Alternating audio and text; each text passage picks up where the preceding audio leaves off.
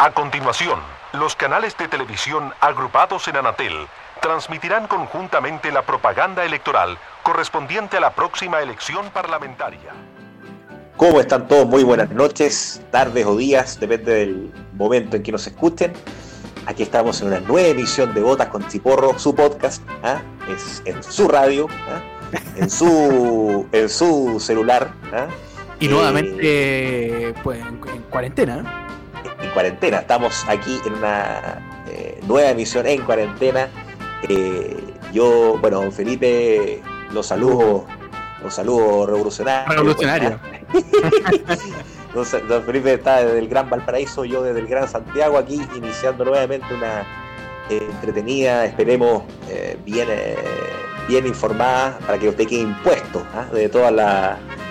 Eh, actuaría, por cierto, con una mirada histórica en este A caso. unos auditores no les gustan mucho los impuestos. Claro. A nuestro, nuestro caso.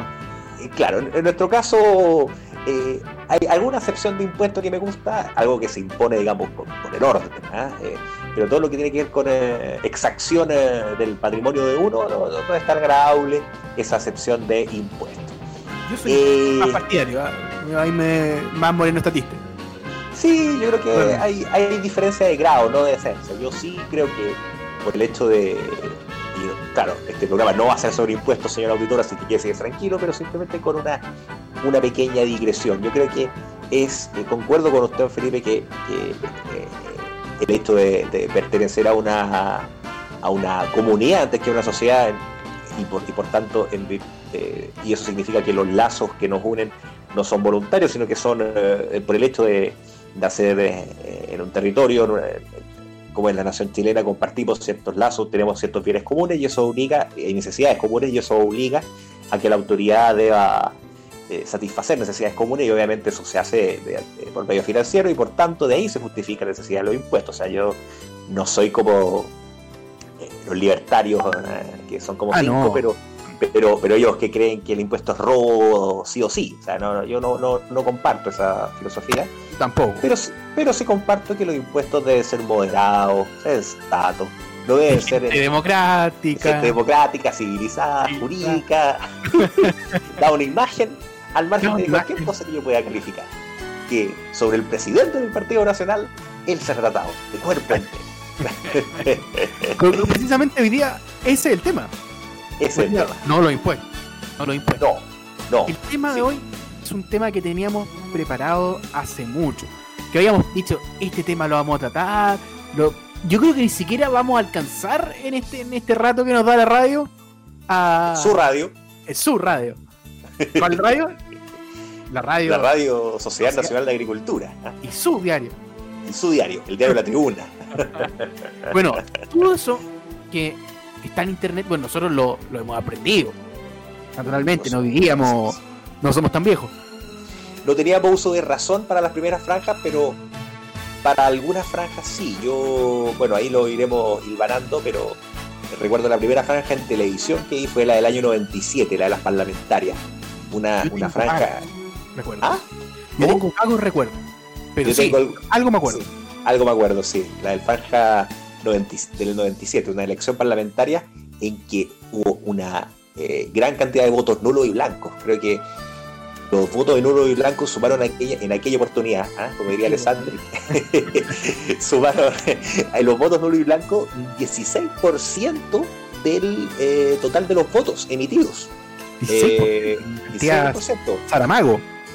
Saramago, claro. Y era realmente una, una elección muy atípica porque era la primera elección parlamentaria no simultánea con una presidencial. Y era además una elección que, lo, que, que en segundo lugar, eh, era en pleno gobierno de don Eduardo Frei hijo. Entonces, que con el tiempo será aquilatada como una presidencia bastante honorable, bastante, bastante moderada y sensata. En aquel tiempo me acuerdo que... eh, En aquella oportunidad. bueno, en aquella oportunidad no era tanto de mi agrado, porque claro, uno eh, vivía escuchando las conversaciones en la sobremesa paterna y, y que se criticaba al, al- al gobierno. Exacto, que, que era corrupción, ladrón. eh, claro, ladrón, lo- todo lo que viaja, pero, pero con el tiempo será mejor valorada No, yo soy totalmente partidario de decir que hay dos Frey. Hay un Frey malo, quizá muy buena persona, un gran republicano, pero como presidente eh, bastante mediocre. No, no, no, no, no hay dos. No, no solo. No solo mediocre, una cosa perversa. Perverso, total, totalmente. El, el, el, el, Kirensky chileno. ¿ah? Exactamente. tengo aquí en mi casa aquel libro. De la TFP. De, la TFP, claro. Editorial, editorial, editorial, Cruzada. De, cuando hacían algo. Buenos Aires. Claro, cuando en aquella época en que, claro, producían bestsellers como La Iglesia del Silencio en Chile, e, e, ese tipo de bestsellers que ya no hay, pues ya Yo creo importante. Que eso podría ser un tema, todos estos movimientos momios que han quedado como en el, en el pasado. Claro, el momia palusa, yo creo que eso va a quedar, para otro episodio. Exactamente. Eh, el pasado, el presente y el futuro del, del, del momierío. Pero.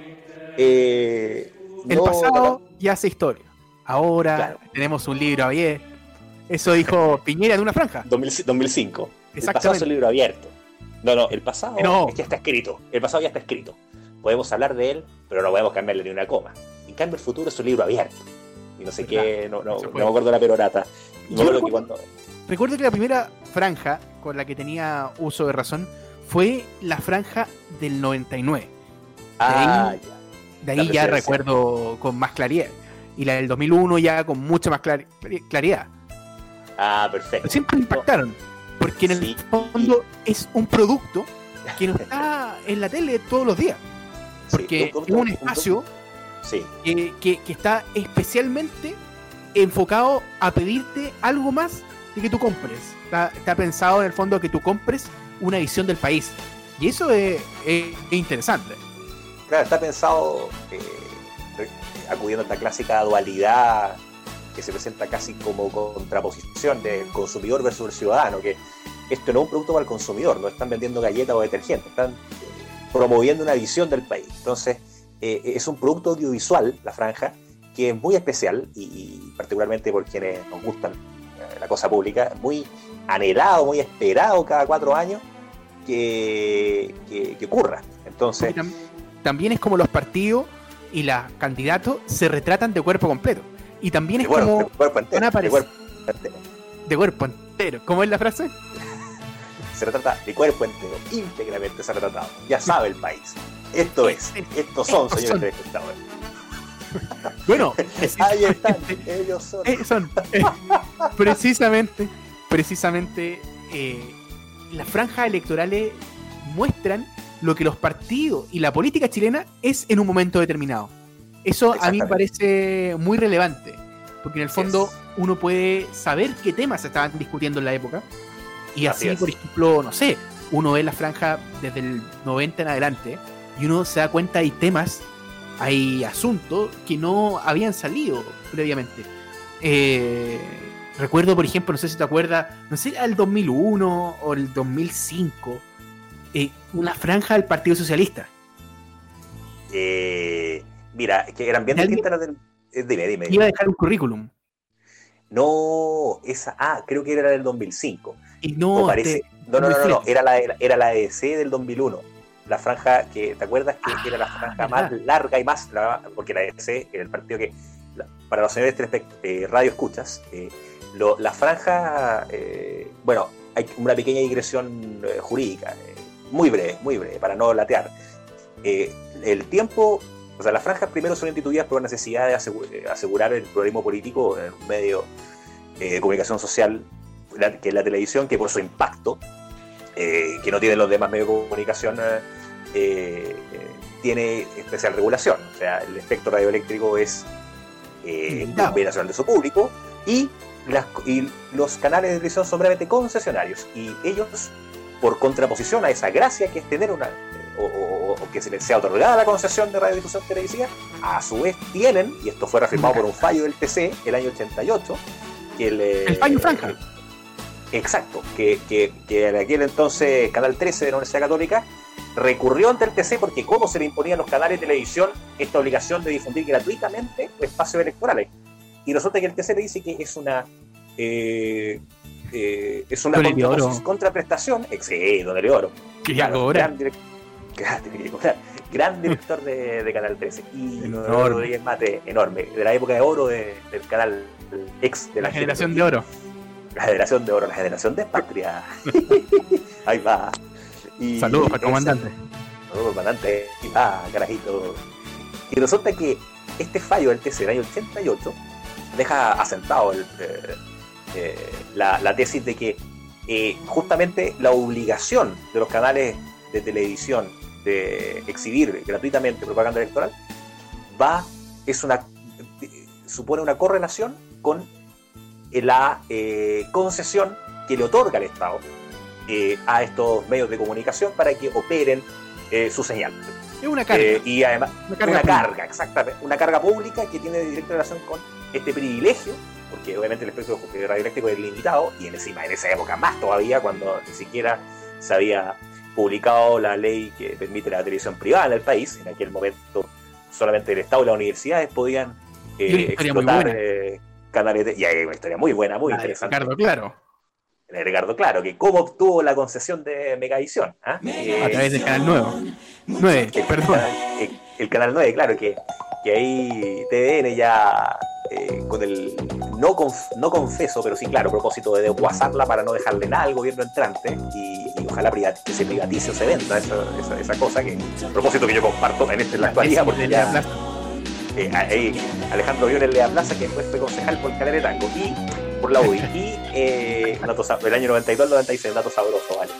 Pero Eh, ¿cómo votar por alguien que dejó una empresa práctica quebrada? Creo que la gente de Canal de Tango no sabía nada del tema o bien estaba chocha con lo que hacía don Alejandro Briones. Es por- gente muy por- ignorante en por contabilidad.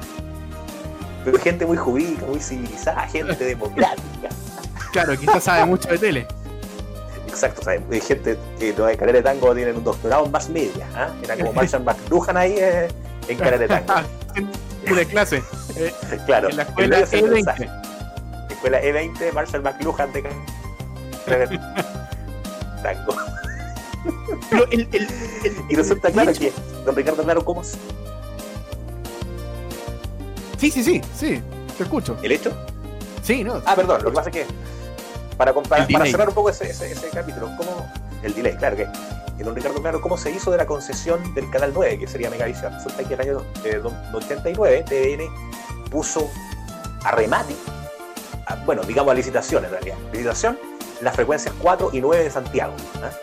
Entonces, eh, Ricardo Claro, si bien era partidario del gobierno militar, estaba enemistado con el general Pinochet. Entonces, ¿cómo hizo él para obtener esa conce- concesión de televisión? A través de una interpósita persona, ¿ah? del señor Ernesto Pinto Clod, ¿ah? que era un eh, comerciante, un empresario, digamos, amigo del régimen, y amigo de Claro. Entonces, o no sé si era amigo de Claro, pero Claro como que se lo consiguió para que hiciera esto por él. Entonces, Clod adquirió la frecuencia por un valor, yo, yo lo recuerdo porque mi abuelo fue, eh, mi abuelo paterno, que paz descanse, fue eh, gerente, eh, trabajó, trabajó, trabajó, no, no, también, sí, mucho, sí, pero, pero, pero trabajó en el Ecmetal, ¿ah? Ah, eh, claro. el Ecmetal era, era, ocupaba una de las gerencias del Ecmetal, sí, ocupaba una de las gerencias del Ecmetal y era, eh, por tanto, y el Ecmetal era la, la compañía electrometalúrgica que todavía existe, y era la matriz del grupo Claro, ¿m? y, y el grupo Claro que era Viña Santa Rita, Cristalerías Chile, y también Vapores. esta empresa Vapores, claro, muy importante, y por cierto, estaban haciendo que era Mega- Megavisión. Red Televisiva Megavisión Sociedad Anónima. Y resulta que el señor Pinto Clot compró la frecuencia y después, claro, se la compró a- al señor Pinto. Y, eh, y la ley no lo prohibía, así que estaba todo perfecto desde el punto de vista jurídico.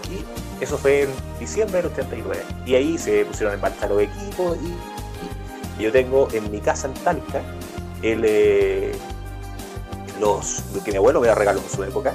los, las memorias del año 89, 90 y 91 de Metal.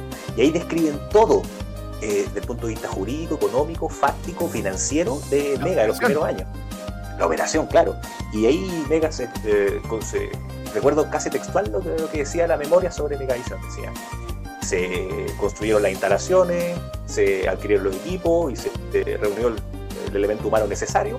Y el 23 de octubre de 1990 partieron las transmisiones de la televisión de Megavisión en la ciudad de Santiago, área metropolitana y en Viña del Mar y Valparaíso. El Con la mismo día, presencia- 23 de, con la presencia del presidente de la República, de la la exacto, Patricio Elwin. Eh, y creo que estaba también el arzobispo de Santiago, eh, ¿no no. Eh, Carlos Biocada, que bendijo ah, la- las instalaciones del, del canal. Y Susana Horno. La primera. Susana, la primera Ah, periodista Susana. conductora. ¿Qué será No de Susana sé. Horno? Yo lo que supe después de ella es que estuvo en UNIAC. Ella creo que fue decana de la Facultad de Comunicaciones de la UNIAC. Que Pero se perdió, como dicen en, dicen por acá. Se perdió. se perdió. Es como lo que pasaba en el binominal cuando alguien sacaba más votos que el, que el, que el otro que salió, pero no, no se lograba salir, se perdió. Noche perder, se aquella. Noche aquella, qué grande, grandes noches electorales que. Arquicardia. eh, Hasta total. último minuto, saber quién había ganado. Porque en el fondo, no, uno no te- tenía que sumar. Te- Mm. Tenía, tenía que sumar y hacer la- los cálculos para ver quién ganaba. Pero era un sistema Total. mejor, lo vamos a decir acá. Es- era un mucho mejor sistema que el bodrio que hay actualmente. Y no porque esté el, el Frente Amplio. No, no, no. Es porque el sistema es malo. Es decir, antes salía un candidato ya 25 versus 20. 20 y Claro. salía el de 20. Pero hoy día sale uno del 3%. O menos. O menos. Cero- No, no, 0,9. una cosa, una, una cosa perversa realmente. Una cosa perversa. Eh, una cosa perversa. No, o sea, el criminal era, era había porcentaje bastante decente que reflejaban eh, opciones considerables de la voluntad popular que adhería a tal o cual candidato, pero ahora ya eso está gigarizado. Y, No, y Cualquier charlatán. cualquiera, cualquiera. O sea, basta un, un cabeza de lista poderosa y los demás arrastrados eh, con, eh, como por una red. En, No bar. conoce nadie. Nadie, no, no, por favor. Mira, este, este lo voy a decir porque es un excelente senador, una muy buena persona. Y, uh, me mando saludos.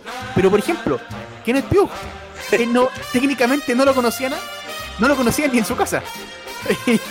y, y- y salió electo. Gra- gracias a Dios, porque Sí. muy buen senador. Muy, muy buen senador. Bueno, el, el ejemplo más ya era eh, Florcita Motúa. ¿Por qué puse el caso de Kenneth Pugh? Mira que soy. Tengo, teniendo tantos casos de tan. Bárbaro. El caso, el caso de Winter. Castillo. Lo que pasa es que lo, que pasa es que lo, de- lo de Motua es diferente, ¿eh? porque eh, él, lo que pasa es que él no fue candidato. él- eterno candidato, fue seis veces candidato a diputado y ahora recién logró salir, pero él, él, en este caso, en el caso de él no fue arrastrado, él logró salir porque estaba en el distrito de Curicó y Talca, el 17, y ese distrito tiene 17 escaños, entonces resulta que el Frente Amplio, como coalición, tenía derecho, sacó como el 12%, no recuerdo, tenía derecho a un escaño y él fue el más votado de la lista. Y él sacó un 2,6%, y los demás candidatos obviamente mucho menos, pero él, por ser el más votado de esa lista, tenía derecho a ese escaño y por tanto él salió. Pero una cosa vergonzosa, o sea, realmente... la Reginato electa concejal. El 2000. co- Como con Oh. el 1,20. Claro, lo que pasa es que en aquella época, claro, lo que pasa es que en aquella Era otro sistema. Era el sistema único. Claro, lo que pasa es que, bueno, el, el, el- sistema de concejal era el mismo eh, que se usa hoy para los parlamentarios, que el DON. Lo que pasa es que, sí, lo que pasa es que en aquella época eh, existía, digamos, una orden de partido eh, o de coalición de votar, porque en aquella época eh, el alcalde y el concejal se elegían en el mismo eh, procedimiento, no como después que fue por separado. A eso me refiero, que era un sistema que igual era entretenido. Porque uno sabía Eh, que la pelea estaba arriba, pero si perdía, igual iba a ser concejal. Lo que me parece muy bien. sí, exactamente. Quiero se quedar con pan y pedazo, que Claro. Si alguien ahora que... con la, con la gente. Claro, que ahora un candidato a alcalde que pierde no se queda con las manos vacías. En cambio, en aquella época no, podía quedar de concejal. Y en aquella época creo que el candidato a alcalde de Viña era Luis Parot. ¿eh? Sí. Luis Parot. Donoso. Luis Parot Donoso, o sea, una- dos apellidos muy tranquilos, pero el hombre hizo carrera política en Viña, Valparaíso. Y em, resulta que él sacó un 39%, no logró salir. eh, pero, pero él salió concejal y arrastró a Virginia Reyes en aquella oportunidad. En aquella oportunidad. Pero estamos pensando en el caso, volviendo al tema central. Nosotros, vamos, usted no entiende, vamos de un lado a otro. Nosotros somos anárquicos. Esto, es un es continuo devenir, o, o- o como alguien podría decir, un devenir. ¿eh? Exactamente. Como lo que comentábamos en el primer en, la- en el, en el primer podcast, exactamente. Pero es la televisión la que, bueno, la televisión privada fundamental para los años 90 en Chile y para la cultura. Pero, digo para la cultura chilena, no, no para la cultura en el No, de. No, no, no para la alta cultura, por supuesto. Exacto. Pero sí, la franja electoral es un producto donde tú tienes que vender en un tiempo a veces irrisorio, a veces muy dilatado, como el caso de la democracia cristiana, que generalmente tiene- tenía franja larguísima, pero Exactamente. es un producto en donde tú tienes que mostrar lo que eres, mostrar en lo que crees, es que eso es, es distinto, no solo las bondades, porque en el fondo no, nadie muestra las bondades de Girardi, o las bondades de Nelson Ávila, o las bondades de Carlos Recón. Es en el fondo qué es lo que crees, en qué creemos nosotros y por qué tú deberías levantarte para ir a votar. Entonces, claro, después podríamos obviamente ligarlo con América, pero el fenómeno de la franja, de que exista un periodo en el que tú tengas que, que- que exponer, fundamentalmente eso, es distinto a la publicidad electoral en otros países, que es más bien un periodo como un comercial. Aquí es distinto, no es solo un spot. De hecho, creo que el primer caso, eh, que es el que vamos a conversar, porque naturalmente nos vamos a saltar el plebiscito del 88 porque está ultra analizado. Y también toda la propaganda, digamos, eh, del General Motors. Porque en el fondo la propaganda de General Motors es, eh, eh, eh, digamos, ¿para qué? No, eso, eso entra en otra categoría. Así es. Pero la primera es, usted la sabe bien, Don Benjamín. Fue en julio de 1989 que el país se disponía a votar en referéndum eh, las reformas constitucionales que habían sido consensuadas entre el régimen eh, militar y la concertación. Y Una negociación Una taquicárdica. negociación taquicárdica con eh, tratando. claro, de, de que no se fuera a la cosa de, de- de su carril. También participó RN en aquella oportunidad, en aquella negociación. en aquella oportunidad. Y, en aquella oportunidad. Y el, eh, eran 54 reformas, bastante importantes, que decían en relación con eh, la, sub- la- la incorporación de nuevos senadores electos eh, y otras materias bastante. a la supresión del artículo octavo. y, y otras más. Y eh, en eh, esa oportunidad se eh, acordó que los partidos políticos tenían derecho a presentar spots televisivos, no franjas, no, no digamos como fue después, que era un espacio de 15 minutos, no, sino que eran spots aislados, intercalados en la programación de todos los canales de televisión de la época. Y ahí llamaba la atención, eh, primero, casi todos los partidos políticos estaban por el apruebo, y el gobierno la época estaban por el apruebo, entonces la gran mayoría de estas franjas eran por el apruebo. Entonces, eh, estaba la franja oficialista, la franja del gobierno, eh, que trataban de enfocar de manera más positiva, que parece que había aprendido la lección de- del año anterior, en enfocar de manera positiva el cambio constitucional que se quería proponer. Pero aquí, Eh, aquí yo quiero hacer una salvedad. Que en el fondo, acá hay una propaganda hecha por el gobierno. Bueno, muy mala. en primer más lugar, pésimo, pésimo. pésima. Pero tampoco el gobierno le ponía mucho pino. Porque en el fondo no, No. le interesaba. Póngale pino, ¿eh? esa, esa anécdota es No muy buena. interesaba. Pero es raro que ni RN, ni la UDI, ni Avanzada Nacional, ni digamos Democracia Nacional de Centro, todas las cosas que se hicieron después, Democracia hicieron radical, ya Democracia Radical por de pronto, pero ninguna hizo franja. Todas se colgaron a la del gobierno, que eran claro, del estilo, por ejemplo, de una casa, habiendo una pareja. Esta pareja se acercaba como a un, no sé, me, me- me tinca que es como, como Maipú, una cosa Claro. así. Pero era Claro. una pareja muy pituca. El próximo 30 Sí, era como- votaremos y amor, aprobaremos las reformas que Sí. perfeccionan Ahí donde vamos a ir. constitución. un Chile en paz y en progreso. Únete a los que Oh, levantan él le dice como, estoy más Por el futuro, me asusta mucho esto de la política. Esto de, sí. Le dice, bueno, no te es preocupes, porque en el fondo vamos a votar la prueba para nuestra constitución. Y ello es garantía y el de progreso. Estabilidad. Ahí Claro, termina el comercial. un marido muy elocuente, ¿eh? quizás que, que jurista le haya soplado esa línea, pero. eh, entonces, Don Gustavo claro, Coda, seguro. El seguro, próximo 30 algunos- de aquellas comisiones, de aquella oportunidad. Y, y esa franja, claro, bueno, y había spots más positivos, tan- había spots con jóvenes, había Claro, pero eh, en ese- en una fogata.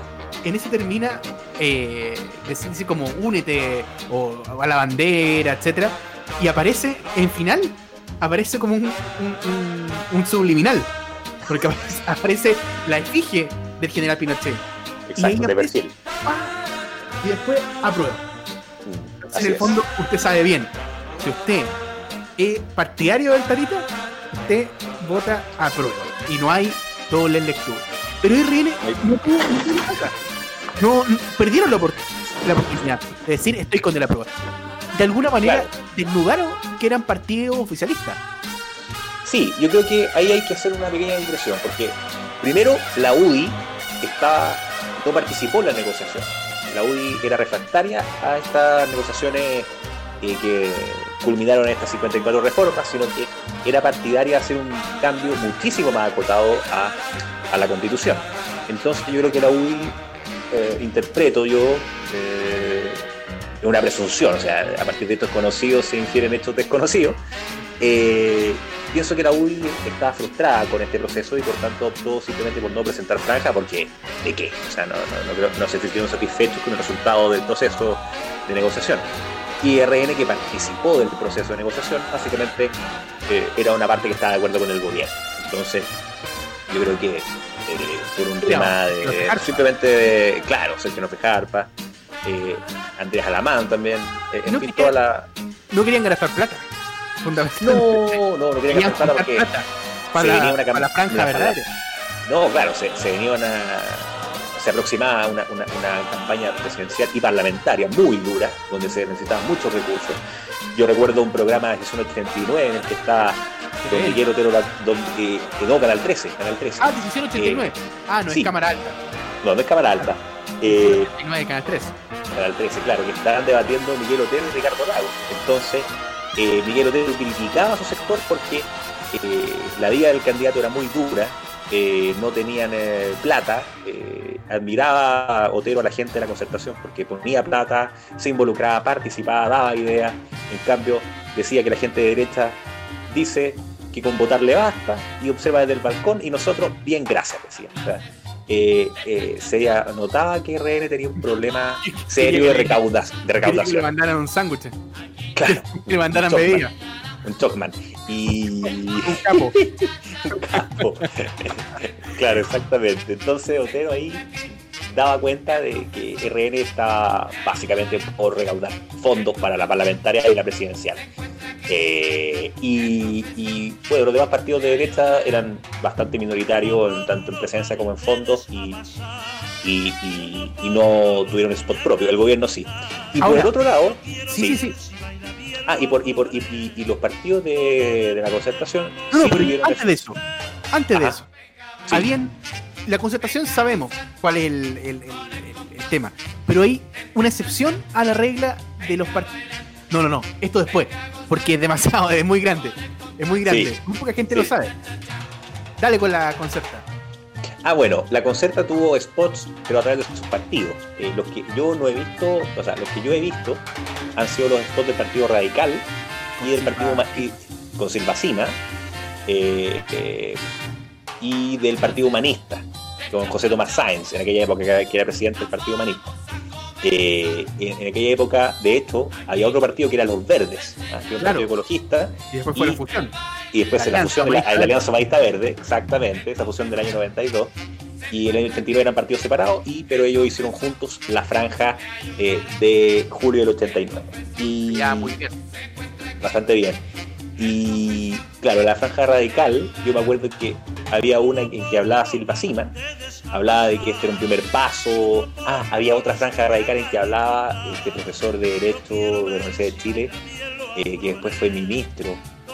Eh, no, no, no ministro, fue, tuvo un cargo en el gobierno de Elwin, eh, Gonzalo Figueroa. Ah, Gonzalo sí. Figueroa, Gonzalo Figueroa.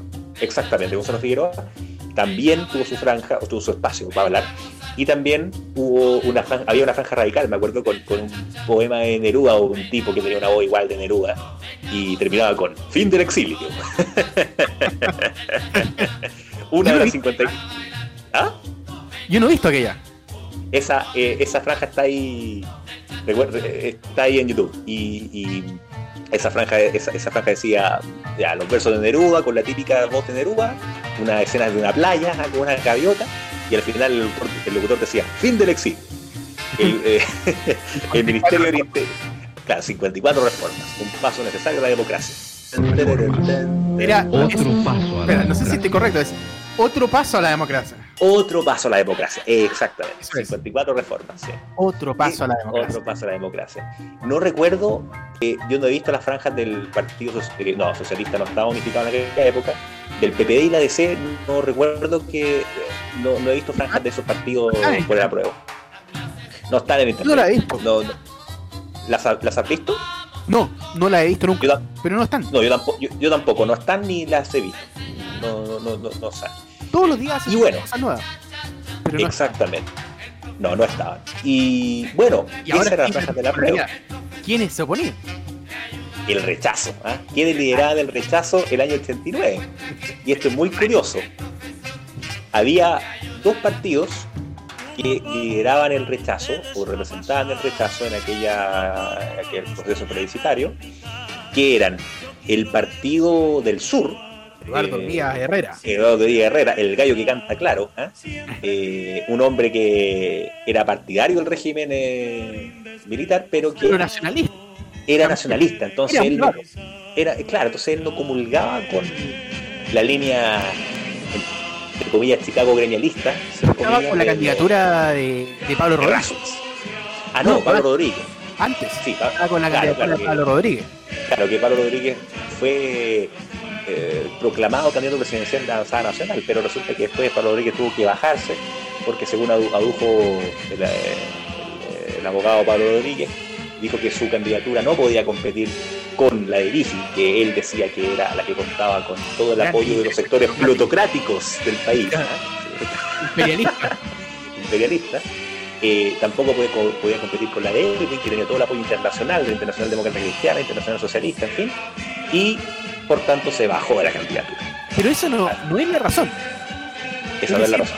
La razón, hay un paper de José Díaz Nieva. José Díaz Sí. Nieva. Estoy hablando pésimo, pero es por, por lo siguiente, lo aclaro. Porque estoy yéndome. Necesito para grabar esto, porque estamos en, en- en cuarentena y todo un sistema. Entonces me estoy oyendo.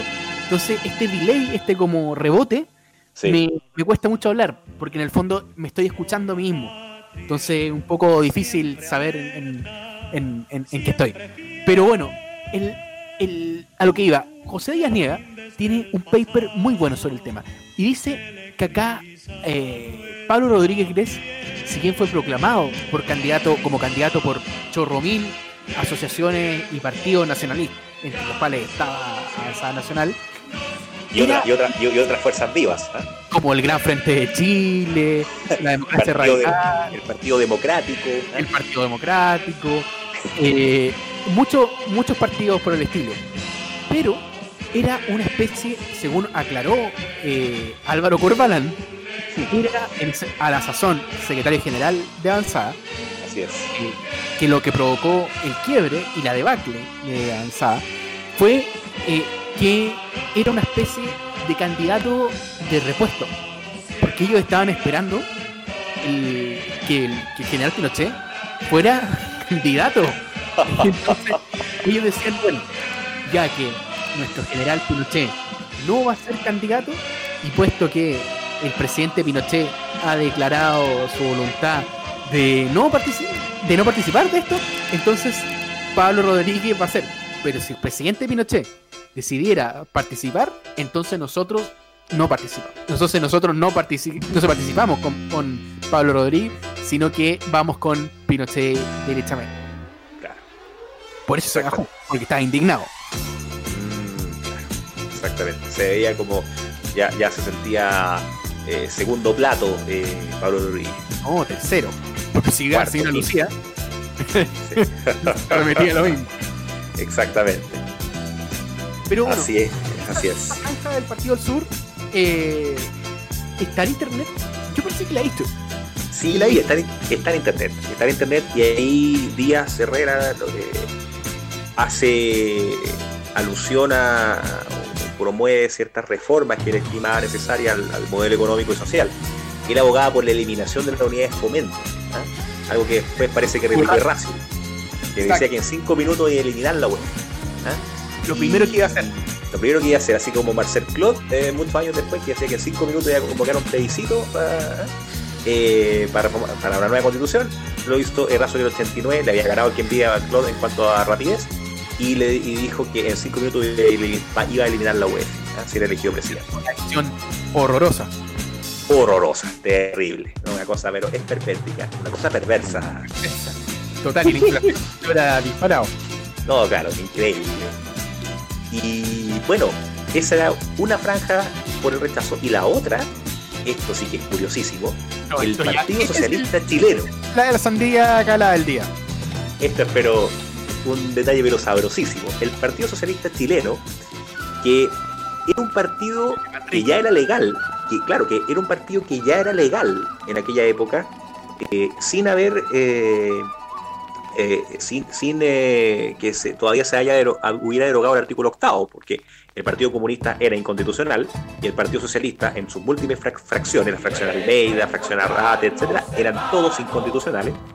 Pero legalmente sí estaba inscrito este curioso partido que era el Partido Socialista Chileno, así se llamaba. Y este partido era dirigido por un señor llamado Juan Carlos Moraga. ¿ah? que- Braga, no Manrique, perdón. no, no, Moraga, Juan Carlos Moraga Duque. Este señor, yo, yo, yo he visto la historia, he investigado más de la historia de este señor. Este señor fue realmente militante del Partido Socialista. Moraga Duque. Sí, sí. Este señor fue realmente militante del Partido Socialista hasta el año 1980. Hasta ese año. Cuando, eh, cuando una, un pleno del Partido Socialista, no sé si fue en Argel o en qué ciudad eh, del extranjero, eh, o en París, no recuerdo, eh, expulsó a varios militantes por contrariar la moral socialista. ¿eh? Y entre ellos estaba Eduardo Long Alessandri, eh, que había sido diputado por el Partido Socialista eh, en la época pre-73, y también estaba el señor Moraga. ¿Por qué lo No se, no sé, sí, no, no se explicitan las razones. Creo que a lo mejor tenía que ver con manejo de fondos, no, no recuerdo. Ah, Algo no oscuro. quiero- algo oscuro, algo, algo tramaba este hombre que no gustó a la estricta moral revolucionaria del Partido Socialista en el época? exilio. El Partido Socialista en el exilio, ¿ah? esto es como Cuba en el exilio en 1983, ¿ah? Concursando concursando ¿ah? con el Sueño Loco, ¿ah? una canción de Pedro Pardo. en el exilio. Cuba en país, Cuba en el exilio, título de la canción. No me acuerdo la canción, no, no, no. Era, era, era la canción, No, la canción. era, la canción era Sueño Loco, intérprete Pedro Pardo, ¿ah? arreglos de William Sánchez. ¿ah? Cuba Eh, eh, Cuba en el exilio. Así que el PS en el exilio exilió a, a, eh, Juan Carlos Morán. Y este hombre, al ¿Cómo parecer? No, lo echó. Lo echó, digamos, lo echó, lo. Exilió. Ah, lo exilió. Claro, usted sabe, ¿ah? Y, y resulta que Moraga, que digamos parece que, no sé si fue el autor de, de la, ley, de la ley de Moraga, eh, eh, ¿Qué este hombre- habrá sido el que la redactó? no sé, una... no, hay- hay- en aquella época había, eh, antes de 73 había leyes con apellido. Me acuerdo de la ley Fonsea, por ejemplo, la ley Hamilton, también está la ley Fonsea. La ley que- Pereira. La ley Pereira, etcétera. Había varias leyes con apellido. Bueno, ahora hay leyes con otros apellidos, pero que no son eh, Ley Cholito. Ley Cholito, Le- Samud, le- en fin. Ley Amor de Papá. Ley Amor de Papá, no, ya, Emi- Ley Emilia, en fin. Emilia. eh, y hay varias más. Eh, eso es como muy, muy gringo, ¿ah? Eh, es, es una, lo- es una- A pero los bueno, gringos les gustan los acrónimos. eh, como, como eh, a Patriot Act. ¿Ah? Claro, Que- Exactamente. una, una- una- que, que era un acrónimo y de hecho esa ley fue votada en el Senado estadounidense por, por unanimidad, salvo por un senador, que era el más izquierdista de todos, que no era Sanders, era, era no, era el senador por Wisconsin, que era eh, tenía un apellido eh, hebreo, no recuerdo cuál, en aquella oportunidad, pero, pero no recuerdo. Un apellido. No recuerdo, eh, la verdad. Claro, un, pero era, solo fue un senador. El todo el resto votó a favor. Bueno, eso fue el tiempo de Bush, hijo. Todos están de acuerdo con la política. De contra el Exacto. terrorismo. Había que combatir al, al enemigo externo que era Osama y sus secuaces. Y bueno, resulta que este señor Fonsea, eh, perdón, eh, yo recuerdo la ley Fonsea porque era senador por la región del Maule, era demócrata cristiano, y él impulsó un proyecto para eh, que la- el- un porcentaje de la utilidad de la compañía de fósforo, ah, que eh, tenía su sede en Talca, quedaran en la ciudad de Talca. Bueno, hubo muchas de esas leyes en el Oh. Ley 73. Totalmente. De Eran hecho, decretos prácticamente vestidos de ley. normas particulares, y de hecho, Claro. desde- se hizo un estudio de todas las leyes eh, eh, promulgadas y publicadas entre el año 20, en 1926 y 1963, que eran 11.800 leyes, y de ellas solo 800, y fracción, eran leyes en el sentido estricto de la palabra, normas abstractas, generales, principales y permanentes. Todas las demás eran normas con nombre y apellido, para favorecer a personas determinadas y a grupos de presión. Esa era la eh, tan añorada democracia pre-73. Pero bueno, volviendo al tema que nos convoca. eh, el Partido Socialista Chileno entonces fue fundado por este señor Moraga, legalizado, eh, en virtud de las normas jurídicas promulgadas y publicadas por el gobierno militar, el año 88, si no me equivoco, ese partido fue legalizado. Y aparecía en la opinión pública en esa franja como una facción del Partido Socialista. De hecho, era muy chistosa la, la franja porque aparecía un joven eh, semi encapuchado eh, hablando en una mesa muy eh, furioso eh, y con la, atrás con la bandera del Partido Socialista, la bandera histórica con el, con el mapa de Sudamérica y el hacha. Y este joven decía que Pensamos. Increíble. increíble. Decía, pensamos que esta eh, reforma es un maquillaje, uno soluciona los problemas y es un eh, No, y con el himno, con el himno de la juventud es... socialista de fondo, sí. Y decía que esto es una ofensa a nuestros caídos o algo así. Por eso unidad del rechazo, decía. ¿Ah? Eh, Claro. y, y también eh, había un señor que se llamaba Gerald Smith, que era un señor mayor, que el- decía el- presidente del Tribunal Tribunal Supremo. Presidente del Tribunal Supremo de ese partido, eh, de ese partido bastante particular, que decía que algo similar, que los socialistas estamos por el rechazo, decía. Y, an- Los y antes, No, decía como los socialistas estamos por el rechazo. Si exactamente. bien Exactamente.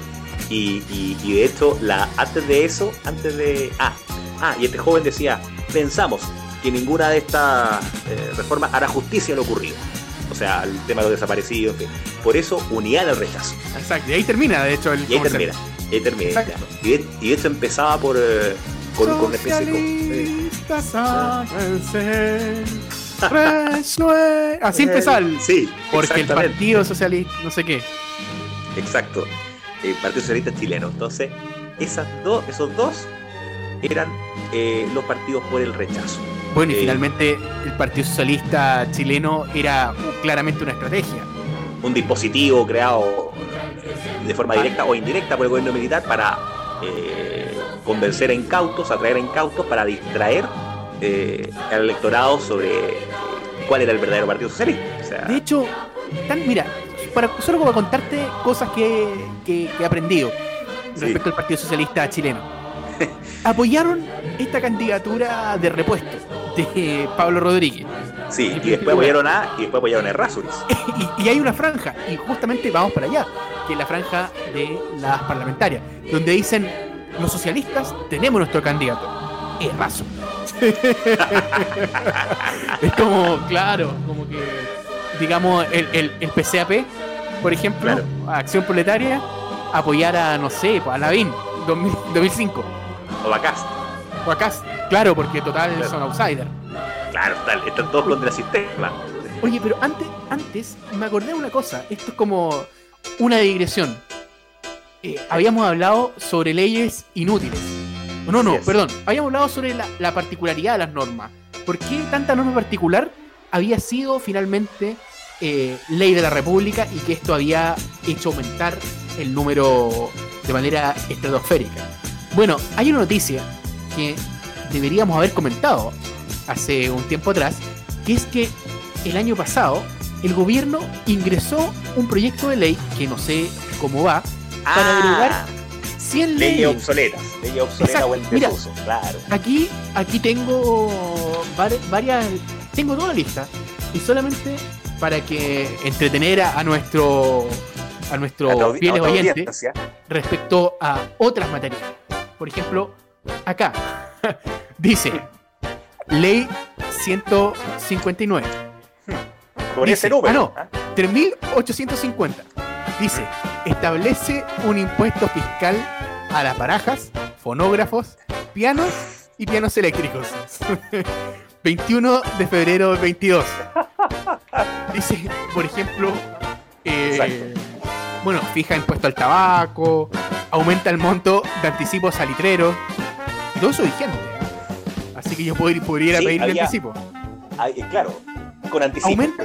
Mira, mira, Podría- no se te vaya a ocurrir abrir un matadero en Chillán. Porque dice, aumenta los derechos del matadero en la comuna de Chillán. Así que cuidado con abrir mataderos por allá. Libera de derechos de internación los vehículos y útiles sanitarios destinados a la asistencia pública de Santiago y Valparaíso. Bueno, es- eso es importante, ¿ah? Porque si yo traigo una ambulancia, puedo decir, no, la ley 2864 del, del 21 de febrero de 1914 me da la posibilidad. Claro, yo recuerdo que Oh. en, esa, en, ese, en ese proyecto eh, la mayor cantidad de normas que se pretendía eran normas tributarias, arancelarias eh, e impositi- impositivas eh, que decían relación con el salitre. ¿ah? Eh, normas Pero hay que, otra. o sea, eh, franquicia para. hay muchas. permite la internación de nitrato de amonio en la provincia de Antofagasta. No, no- no- no recuerdo, pero eran muchas. mucha libera de derechos de importación al azufre en la provincia de Tarapacá, una cosa así. De- dice, declara libre derecho de internación el cloruro de platino. ¿Ve? Exacto. No, este, mira, fija el derecho que debe pagar por internación la leche condensada. No. 114. De hecho, esta es interesante, ¿ah? porque seguramente todavía la pagan. No, ya está eliminada con, con la ley de la ley del IVA, se, se elimina con el decreto ley. Claro. No, y hay otra, no sé, por ejemplo, eh, ¿cómo se llama? Una que establecía. eh, ah, no, establece que se pagarán derechos de faros y balizas. Son, son. Increíble. Exceptúa del pago de derecho internacional ganado al país que se exporte y retorne por los puertos de cordillera de la provincia de Coquimbo y departamento de Petorca. O sea, si yo soy arriero y me lo llevo de lo que traigo a Argentina, no, no, me no tengo que pagar. No hay una buena manera de. Aquí estoy viendo la de, la leche condensada. Ah, lleva la, lleva la firma de, de Pedro Montt. De Pedro Montt Montt, ¿ah? De Exactamente. República. Ah, y son Impresionante. 38 centavos por kilogramo bruto de peso. Así que ya saben ya, por cada kilo que Ya compren, sabes. 38 centavos para el fisco. Así Pero bueno, es. estábamos, volviendo a nuestro tema, estábamos en la franja parlamentaria. Aquí Así es es. Vamos a la parlamentaria primero, o a la presidencial. Vamos primero a la parlamentaria, la del 89.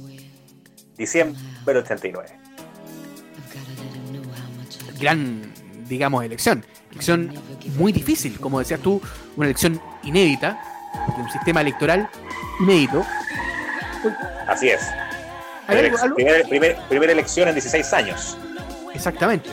Lo que naturalmente generaba expectativas. Y allí además se formó hasta el día de hoy el clivaje, bueno, eso es la verdad del 88. Pero hasta el día de Claro. hoy se formaron las dos grandes alianzas. La concertación, con los ¿cómo se llama ahora?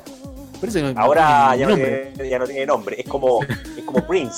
Es como Prince, que después se pasó a llamar. Era, eh, Prince, el artista que después del año, a mediados de los 90, se cambió el nombre a un logo. Entonces el logo era impronunciable, el de Prince. Entonces eh, se pasó a ser conocido como. El artista antes conocido como Prince. Entonces la concertación es lo mismo ahora. Es la coalición antes conocida como la concertación. Bueno, eh, precisamente nadie sabe cómo se llama.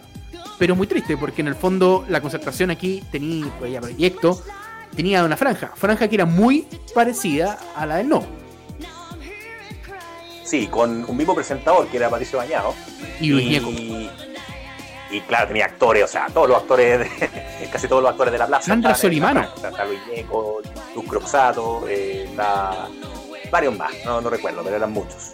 Eran muchos. Y esta franja del, del, 88, del, 80 perdón, del 89 era una franja, eh, la verdad es que muy, muy particular. Porque, mm, ¿cómo se hacía con el tema de los tiempos? ¿Cómo se hacía la repartición por tiempo? Claro, eh, yo, por lo que yo pude ver, creo que en aquella franja los, los, los tiempos estaban distribuidos de forma igualitaria para concertación y democracia y progreso, ¿ah? que es lo que ahora es Chile Vamos. Eh, y los demás pactos tenían menos tiempo, no sé por qué razón, pero, pero mucho menos tiempo. Es decir, ya se asumía que eran partidos o iban a ser partidos minoritarios. Hay una El Partido franja, del Sur, etc. hay una franja de Sí. democracia y progreso que nunca más la he visto, nunca más la he pillado. Pero es Sí. Andrés Alamán la y Otero Ajá. parece que eran, entrando Ya. a una especie de parlamento, diciendo como, este es el futuro parlamento, nosotros queremos participar, muy democrática, de gente civilizada, y, y nunca más la he visto. Hay una, hay una que, que tampoco nunca más vi, y que está en YouTube, que era ah, eh, de una, puros candidatos a senadores con niños. Y estaba Harpa con uno, estaba Piñera con Esa otro, es. estaba... Esa es. Ah, esa es. Y al final Esa Harpa es. terminaba diciendo, y al final Harpa terminaba diciendo una frase como para que calara en el electorado como un mensaje superliminal, ¿ah? ni siquiera subliminal, porque estamos por el progreso social. ¿ah? Y ahí terminaba. Era como para que para que los vieran no como unos depredadores capitalistas eh, Unos vulgares, cerdos. eh, como, como unos cerdos como el señor Burns, digamos, sino que era gente que quería el progreso social. ¿ah? Y con eso terminaba la frase. Claro, bueno, y se entendía viniendo de Sergio Nofecarpa. Exacto, un hombre que de hecho hizo campaña por Frei Montalva en el año 58. O sea que era de una, de una tradición nacional popular. Y nunca Exacto. le gustó tanto este tema de la tanta apertura de la economía. Y de hecho, yo recuerdo el libro de Daniel Mansui, un libro muy bueno que era Nos fuimos quedando en silencio. Y en ese libro, al principio, se recordaba aquella época, año 83, 84, que eh, la conducción económica del régimen varió de signo. eh, con don Luis Escobar Cerda como ministro de, Y Modesto de Collado. Hacienda, puesto Collados también y otros prohombres, y estaba eh, Sergio Nofre Jarpa diciendo algo muy interesante. Decía, la era o la etapa en que el capital internacional o en que el gran empresariado o algo así dominaba la política ha terminado por voluntad del presidente de la República. A partir de hoy volverán a tener expresión los gremios eh, y los sindicatos y, y- y a la- y las asociaciones, expresión que nunca debieron haber perdido. Algo así. Oh, Eso, dijo- fuerte, ¿ah? eso dijo Harpa. Fuerte porque en la época el movimiento, bueno, Rodolfo Seguel había organizado nuevamente el movimiento de trabajadores, de los, del, del movimiento de trabajadores del mineros. cobre. Claro. Exactamente. Pero Sí. además existía una lucha subterránea eh, en lo que se refería a la NEF. Que ahí recordemos que el asesinato de, de, Jiménez. había tenido años atrás. Y se 82. dice que en ese asesinato eh, tuvo algún rol eh, el general Lee. Es decir, que fue un mensaje al general Lee. Porque Lee era muy amigo de, de, de Tucapel Jiménez. Sí. Y que esto, de alguna manera, había un miedo a que Lee volviera a la política mediante Tucapel Jiménez más eh, Jorge Ovalle. Jorge Ovalle. Claro, todo hombre de filiación radical o simpatía radical. Eh, Jorge Ovalle, que de hecho fue parte de la democracia radical. Y, y Lee tenía simpatías radicales y bueno, Joel Jiménez, que era militante del. Partido Radical. De la. Comisionado de estudio de la, de la Comisión de Estudio de la Nueva Constitución, exactamente. Y Masón. y, y masón, claro. Entonces representaba un, representaba un contrapunto a las posiciones, sobre todo de, de Jaime Guzmán, sobre todo en aquella discusión que tiene que ver con el, con el aborto, por ejemplo, y otras más. Pero La de la familia. eh, la de la Histórica familia, contrapunto. exacta- exactamente. Sí, Y había, había discusión dentro de la comisión de la, de la Había discusión. Perfecta. había Y discusión de porque hecho, hay muy poca gente. Es otro tema, pero yo tengo. Mira, yo aquí tengo yo. Aquí estoy mirando la constitución del 80, original. eh, digamos, original. Pero no solo eso, sino que estoy. También estoy. Esto, eh, me siente, el delay acá me está matando. Pero estoy, estoy atrasado. Entonces, hablo por acá pero me escucho a los 3 segundos. Entonces es una sensación muy extraña. Pero estoy mirando acá este texto y acá está también el texto de las actas, de las actas constitucionales, que fueron Ah, la, perfecto. la 1, la 2, la 3 y la 4. Así es. Pero el acta número 3 es muy distinta a cómo quedó la constitución del 80. Lo que demuestra que en la comisión había otro espíritu. De hecho, tanto es así que hay un preámbulo bastante rico, muy rico en ideas, eh, de- que, tiene de alguna manera conceptos muy claros, muy distintos a los que se habían pensado en, en- en un minuto que era la constitución del 80. Entonces, sí, queridos amigos, hay discusión. Y había una discusión muy importante. Nadie había discusión, había discusión porque eh, pensemos en la época, eh, pensemos que lo- los comisionados que estaban, Guzmán, gremialista, eh, estaba Enrique Ortúzar, Sergio Díez, que eran de filiación del Partido Nacional, o sea, Sergio Díez del Partido Nacional y Enrique Ortúzar independiente, pero cercano al Partido Nacional. Está Jorge Ovalle, radical, está Silva Acuñán y Evans, demócrata cristiano.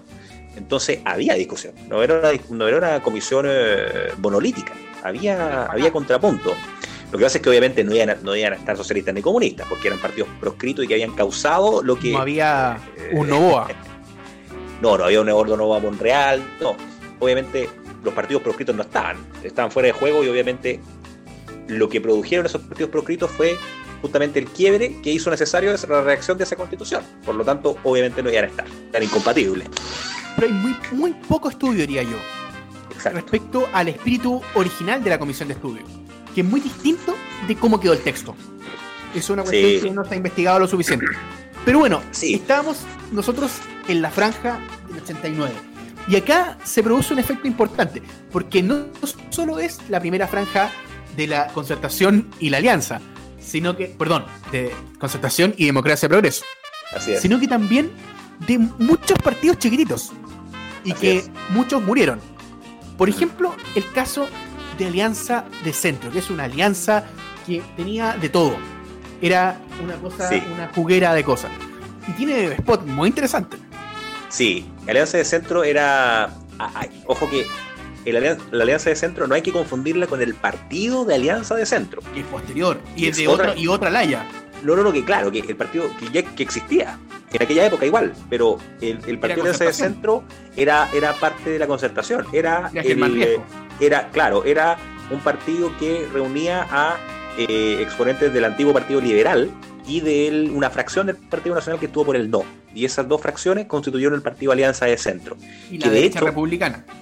y la derecha republicana, que de hecho el primer alcalde de claro, eh, que de hecho el primer alcalde, esto es un dato bastante interesante, el primer alcalde de Vitacura, eh, comuna que fue creada en el 81, pero cuya municipalidad empezó a operar en el 91, el primer alcalde que fue designado por Patricio Elwin fue don Adolfo Vallas Azócar, que era dirigente del partido Alianza de Centro. Claro, porque no iban a poner a un socialista al alcalde de Vitacura, tenían que poner a alguien más o menos del gusto de los vecinos, así que el más derechista que encontraron fue don Adolfo Vallas Azócar. ¿ah? que Así era como, dirigente del partido- por ejemplo, Claro. a Tomás Hirt lo mandaron eh, de A. Nueva Zelanda. Y fue alcalde de Ñuñoa, de hecho. Ah, también, ¿verdad? También fue alcalde de Ñuñoa. ¿Verdad? Sí, claro. Y, y fue embajador de Nueva Zelanda. Eh, claro. Y, Y en eh, Tuvalu. Y en Tuvalu. En toda esa isla. Tonga, Samoa. ¿ah? Claro, fue Eh, embajador en todas esas partes. Embajador concurrente, claro, en, en, en aquella, eh, eh, En aquella yo- oportunidad. aquella oportunidad. Cuando el Partido Marista integraba la concertación. Pero De lo que ahora pocos se acuerdan, pero sí.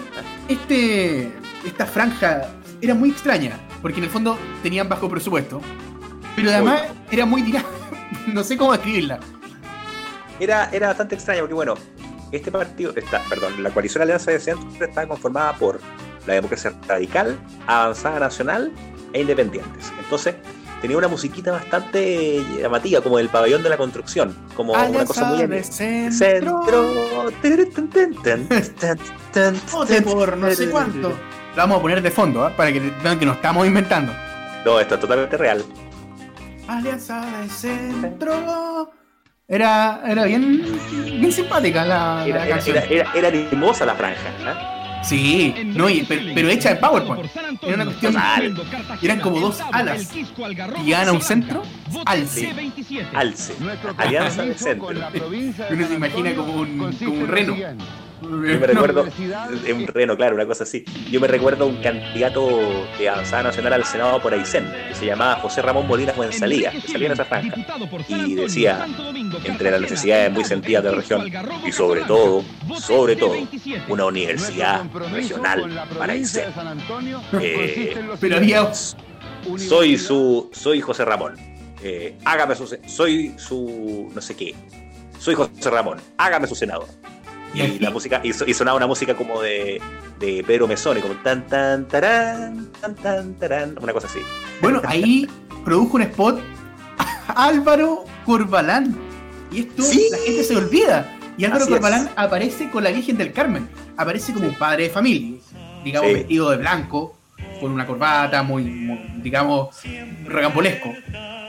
Y aparece en su casa, hablando. Claro. Dice como yo amo a la patria, lo que más amo. Y aparece dice como esto lo hago por mis hijos. Y aparece con la Virgen del Carmen. Al final del video. Sí. Así la avanzada nacional. Así es, avanzada nacional. Y Aparece con una guitarra, no recuerdo. Sí, aparece como vestido con esa chaqueta blanca, típico vestuario, tí- típico indumentaria de funcionario del, del régimen, digamos de. No, no de los altos mandos, Medio pelo. que- de medio pelo, claro, era como un digamos. Ah, Claro. y con una chapita acá al lado. Yo no sé si tú recuerdas eh, el jurado de Viña 88. ¿ah? Eh, Ahí yo, no, yo- yo- está el de 89, no recuerdo. yo recuerdo el jurado de Viña 88 y había un señor que se llama Alfredo Parra, director de la Secretaría de Relaciones Culturales. ¿ah? Claramente un sí, sí, cargo sí, de sí, sí. Sí sí, sí. Y busqué de- qué era. Busqué qué Pero- era esa secretaría. Sí, recuerdo, lo recuerdo. Muy bien. Y, y- y es, claro, un- una secretaría, un cargo, repartición creada por el gobierno militar. Y este señor estaba con una chaqueta blanca, eh, típica indumentaria de cargo medio mando del régimen. Típico. O sea, es un prototipo. O sea, un señor. Como Dandy. eh, como Dandy. Pero un. Dandy bien rasca. Rasquita, claro, claro. Es, exactamente. Eh, un señor que ni siquiera sabía dónde estaba parado, pero era eh, secretario eh, de Relaciones Culturales. ¿ah? Por otro, la chaqueta gris, pero bien clara. No gris oscuro. No, bien clara, o sea, bien llamativa. Y también Claro. chaqueta celeste incluso se usaba en aquella época. Claro. Una cosa no ya, pero- CNI total. Y el, y el, y el, y el bigotito eh, imprescindible y era un topal así patente. ¿ah? Claro, y, para pasar peor escuchaban la cooperativa, como para que nadie supiera eh, que- de qué se trataba el auto, digamos. ¿Qué pensaban realmente? Claro, exactamente. Y escuchaba con, el, con, con los Ray-Ban y fumando un, pucho, como todo el mundo fumaba en aquella época, y, pero escuchando la cooperativa para pasar piola. Pero Alianza, Alianza del Centro tenía, además de ese, de ese spot, tenía eh, otros. Estoy pensando en el. Ah, no, no, no, ya lo habíamos mencionado. Lo habíamos mencionado, que era el. el ah, no, el de, el de San Antonio. Con la misma música. Sí, claro. Sí, Y que eh, decía- salía gente en una. Ah, no, ese otro. El de Limache. Sí, era un candidato que era Claudio Guerrero, no recuerdo el nombre, pero era un candidato diputado por el antiguo distrito 12, por Limache, Ormueque, Ilpue y Alemana.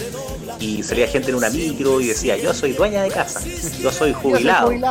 Y para cada uno con un cartel que decía salarios, pensiones dignas, qué sé yo. Y terminaba. Y terminaba con, vamos mis amigos al Congreso. y el otro, el de. El de. Por tanto, libertad para todos. Sí, el Enrique Chilling. ¿ah? Enrique Chini, que después fue candidato después. También fue candidato, ese, claro que en El esa- el, Nacional. el- el 89, claro, fue candidato a diputado por San Antonio y el 93 por la Florida, y en ambos le fue pésimo. Eh, tanto así que el 93 sacó tan baja votación que hizo que la lista de derecha fuera doblada por la de la concertación en la Florida en aquella oportunidad. Pero eh, Chilling prometía riego en las brisas y Casablanca, una universidad estatal para San Antonio.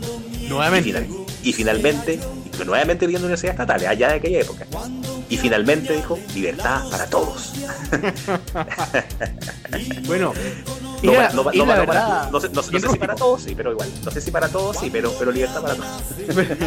y finalmente, libertad para todos. Libertad para todos. Se, se entiende un poco como vamos saliendo de un régimen, vamos entrando en otro. Entonces, libertad para todos. Libertad para todos, claro. Pero todo era, era muy emocionante, porque en el fondo era primera vez que iban a ser diputados después de mucho tiempo. Con un congreso nuevo. Congreso También- que por lo demás fue construido en esa época por el gobierno. Exactamente. Mandató. Y de hecho, el presidente de la comisión de construcción del, del- del Congreso era Modesto Collados. Así es. Así Sí, es. exactamente. Y decidieron 140, 140 modelos distintos, 140 modelos muy distintos. Proye- proyectos, claro. Lo paradójico es que ganó una oficina que fue la que construyó también el Diego Portales. Es muy, es- muy, es muy curioso. Claro. Dice, la- cuentan que cuando el general Pinochet eh, vio los modelos, dice, cuando lo vi, cuando lo vi por, por primera vez, supe que era el ganador. Bueno, y de hecho dicen, dicen que ese proyecto, que fue el- finalmente el que fue, fue construido, eh, en realidad no fue el que ganó el concurso, fue el tercero. Pero el general Pinochet eligió y dijo ese, y, ese fue. Y eso se Y habían unos peores. Había dos peores. Yo creo que el primero era mejor, ¿ah? el primero me gustaba más y el El, segundo el también. primero eran los dos edificios, ¿no? Eh, Sí, el segundo me gustaba más, era un cubo, era, era bien interesante. Mucho mejor que el, el que hizo el Congreso, que por dentro es muy cómodo, es muy cómodo, Sí, totalmente. es muy, muy cómodo, pero por fuera es, digamos que tiene unas molduras tan innecesarias, tan modernas, realmente hay cosas que yo les sacaría, una, una, en fin. Realmente es una cosa muy posmoderna, porque el tardo pinochetismo tuvo una arquitectura bastante extraña, bastante posmoderna. Eh, Y- un y mala. que- un mala, de mala calidad, o sea, muy La casa lo suntuosa. curro. Por eso, eso, ah, eh, claro, exactamente, por, por eso lo, lo una mezcla. también. Es como un neoclásico, pero moderno. Es muy Claro, o sea, tiene que tener tiene que tener los capiteles griegos o neo neo neo neo neo neo neo neojónicos, neojónicos, pero tenía que tener también esta cosa eh, fastuosa moder- postmoderna, ¿ah? detalles que no se entendían. como o sea, por ejemplo la casa lo curro. claro, era el reportaje- palacio presidencial. Claro. Gran reportaje en esa época de Mónica González, Mónica González, claro. en la revista Causa, donde cuenta los, los faraónicos de la, de la residencia. Tanto así que la misma, el, lo mismo socialismo reclamó. En el fondo dijeron, esto no puede ser. Así es, Pues fue una. Yo recuerdo el turistel del año 88 que tenía en mi casa. eh, en aquel tiempo eh, la compañía de teléfonos todavía era estatal. ¿ah? Y Claro, el, que tenía monopolio. El, prolo- claro, el monopolio de la telefonía local y nacional la tenía la compañía de teléfono. Eh, y el eh, director de la compañía de teléfono era un, coron- un coronel de ejército. Creo que se llamaba Gerson Echevarría Mendoza. Creo que así se llamaba. Eh, y claro, le daba la bienvenida a los turistas, que contaba de que se trataba turistel y todo eso. Y era el primer turistel que abarcaba todo el país. Y contaban, por ejemplo, un tour por Santiago, dentro de muchos recorridos que incluía esa, esa guía turística, un recorrido por Locur, ¿eh? por los nuevos barrios de Santiago. Y pasaban y, y- y llegaban ahí al Palacio Presidencial o a la Casa de los Presidentes, así se iba a llamar. Eh, a la casa del, Del presidente. presidente. Porque eso El no presidente. entregar. Es como, que se Carlos, quemara. es como Carlos Andrés Pérez, el presidente. Carlos Andrés, el El presidente. Exactamente, porque el presidente, hay uno más. Entonces, era un palacio muy fastuoso que el año 90 pasó al ejército de Chile. ¿ah? Y yo recuerdo haber ido el primer matrimonio que fue en mi vida, el primer matrimonio que fue en mi vida, yo tenía eh, nueve años, el año 98 fue, fui a ese palacio. Ahí fue la fiesta del, primer matrimonio que fue en mi vida, fue en el club militar, así, así, así se, se le conoce ahora, el Locurro, una, una vista impresionante, salones amplísimos, todo muy fastuoso, eh, muy entretenido, me lo he pasado muy bien, me acuerdo, nueve años tenía. y No, pero muy cómodo. cómo- Muy cómodo, total, total, uno Cómodo. realmente muy Pero espacioso tiene, por matrimonio. tiene un estilo ochentero. O sea, Ochentero, uno inmediatamente y ve eh, esta, esta como mármol, pero con Sí. diseño simple. Es, Claro. es- es muy, es muy raro. Obras de arte dispuestas sin ton ni son, era como un lujo asiático un poco, ¿ah? Claro, sí, faraónico. faraónico. Yo creo que eso le hizo muy mal al, al gobierno militar. Y yo creo que sí, eh, el gobierno militar. Fue lo que más lo afectó. Sí, yo creo que el gobierno militar, eh, eh, era un- yo creo un tema psicológico detrás, un tema eh, de una mentalidad que el año 73 el gobierno militar partió con una imagen muy austera, ¿ah? reivindicando el legado portaliano, donando las joyas al Fondo de Reconstrucción, y terminamos el año 88-89 con un congreso faraónico y con este palacio presidencial fastuosísimo, pero sin ningún gusto. eh, o sea, es como un yate de. Recuerdo haber leído la grafía de Aristóteles Onassis, ¿ah? este multimillonario griego, y tenía un, y tenía un- de. Jack- de Jackie, Jack- de Jackie O, ¿ah? antes Jackie Kennedy. Eh, y se escribía la biografía- Y en Argentina. la señora K. ¿ah? Así. Eso, va- o- Argentina queda para otro episodio de nuestro podcast. Y Exactamente.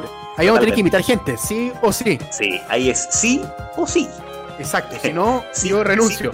Sí para que gane y no para que no se vaya. Y Exactamente. resulta que, resulta que el, eh, eh, el- la biografía de Onassis decía que Onassis tenía un yate que era de tal lujo que el, eh, el decorador del yate decía era ese yate era de la máxima vulgaridad y mal gusto, pero era sumamente cómodo. Así que Bueno, algo pasa que lo me mismo recuerda- con la casa, con la pasa casa lo de mismo con locura. la- de lo curro, exactamente, recuerda lo mismo y también pasa un poco con el Congreso. Eh, Bueno, es que el Congreso es muy cómodo por dentro, me consta. Y a mí también me todo. consta. Eh, de todo. Buenos cafés, tiene buenas sillas. Cómodo. muchos cuadros, obra de arte, eh, Sí. realmente patios interiores con flores, con jardines, Pero eh, es, muy confortable. es feo por fuera. Por fuera es feo, por dentro es, es cómodo y confortable. Muy, muy feo. Muy feo por Por dentro. fuera es muy feo. O sea, por fuera. por fuera muy feo. Exactamente. Ahora, eh, nosotros estábamos en. La Ah, no, espera, antes, antes, otro, otro tema a propósito, ligado. Que el año 63, los generales fueron a hacer una declaración de patrimonio ante notario. Mm, Y después, se supone que cuando terminaran eh, su, su periodo, porque no había periodo, pero cuando terminaran su misión, claro. iban a ir nuevamente a declarar cuánto tenían. Y resulta que Mm. nadie lo hizo. el, único que lo hizo el único que lo hizo fue el general Lee. Ah, él. Y de hecho, convocó a la prensa para hacer esta declaración con Jorge Ovalle. Fue con Jorge Ovalle. ah, interesante. Jorge Ovalle es su gran amigo. Jorge Guayaquilos, Falleció hace poco. hace poco, sí. Realmente interesante. Eh, pero Íbamos bueno, a las franjas del, del presidenciales, claramente, donde está el plato fuerte. Claro, porque, bueno, las franjas presidenciales, bueno, parlamentarias ya estábamos terminando. Básicamente, ¿cuáles eran las que quedaban? Bueno, había una franja de los partidos que apoyaban en Rasuri. eh, básicamente era una franja con la E de Rasuri, con una flechita. Después Horrible. sería horrible la franja. No, el Y- logo, además, horroroso. Una E, una lo- un, un partido hecho para él. ¿ah? El- pero, o sea, todavía no estaban en feo el logo también. El logo, eh, distinta. No, claro que feo. Eh, horrible, sí. Después fue creado, el, el junio del 90 se fundó la UCC, pero el logo era inspirado claramente en esa E horrible de y es el logo. También Ah, estaba el- la El del Partido Radical Socialista Democrático, sí, en la lista G, ¿ah? con de Quirusa. exactamente, el país, el país y el, y el par- Tan, tan, tan, algo. Aquí están los eh, que nos quieren liquidar. Una referencia a no sé quién, pero Rara, ¿eh? rara. Ah, Era, era de Kirusa, el Pedro Fonseca le puso la música a esa franja. Y era la lista G, que era una lista compuesta por sectores del socialismo más ortodoxo, que, que tuvieron que crear un partido instrumental llamado Partido Amplio de Izquierda Socialista, el país. ¿Ah? Y también había una franja, un- Y mire, comunistas y miristas. En circunstancia que usted va a ir a la lista con la EC. La respuesta es Ricardo Lagos. Estos son pactos electorales no políticos. ¿ah? Y resulta que este justamente era un pacto electoral instrumental para dar cabida a los sectores que habían sido excluidos por la aplicación del artículo octavo y que no se habían podido legalizar porque el Partido Socialista todavía estaba fraccionado. Así que los socialistas más ortodoxos tuvieron que crear este partido instrumental y aliarse con una pequeña fracción de los radicales, la fracción más izquierdista, que es este Partido Radical Socialista Democrático, y ellos dos conformaron la lista PAIS. Entonces, perdón, la lista Unidad para la Democracia se llamaba la lista. ¿ah? Claro. La lista G. Y esa lista se coordinó con la lista de la concertación para eh, llevar candidatos en algunos puntos de tal manera que salieran los dos. ¿ah? En Como decía Guzmán en, eh, Jaime Guzmán en aquel capítulo de Cámara Alta. claro. Eh, la idea era que hubiera pelea un con Lago. La pelea con Lago. Entonces la idea es que está, diseñar la lista de tal forma que por la concertación fuera un candidato, preferentemente un DC o un radical, y por el y fuera la lista del país por otro lado. Y en otros distritos solamente hubiera lista de la concertación, DC y un eh, izquierdista. Y el país no estaba. Ese era el acuerdo, exactamente. Eh, y después se le pregunta a Edgardo Beniger, o que antes el día diga que cómo, es que cómo es efectivo. Y después saca una declaración pública diciendo que no hay tal acuerdo. Eso re- Así que ese era el acuerdo. Y eh, bueno, también estaba la franja del Partido Nacional. Eh, se nos está quedando en el tintero. Eh, no sé si recuerdas que era el partido de O'Higgins, de Carrera y muchos más. Esa, esa, esa es muy buena, pero esa del 93. No, 89, 89. ¿Estás seguro? Porque va ¿Seguro? Enrique Chilling. El No, no, no, no, no. Enrique Chilling. No, es que la franja de Enrique Chilling era él solo, no, no salía Partido Nacional. La franja del Partido Nacional donde salía Luciano Vázquez, candidato a diputado por Ah, Santiago, Sí, sí, sí. es Ahí cuando muestran como. Sea, sea como O'Higgins, Carrera, claro. Y muchos más. y muchos más. Esa era la franja del Partido Nacional del Era año 89. con las caras. Exactamente, exactamente. Y bueno, Bueno. esa fue la franja de parlamentaria del 89. Y la presidencial, por lo menos, Oh, nos está yendo el tiempo, pero al menos para poder comentar la presidencial. Ya después seguiremos con el capítulo Franjas 2. Exactamente. La, la presidencial era bastante, bueno, son eh, la primera franja presidencial de la historia, porque no hubo franja eh, presidencial para el año 70 ni, ni, an- ni antes menos. Entonces, eh, Había solo la, exacto.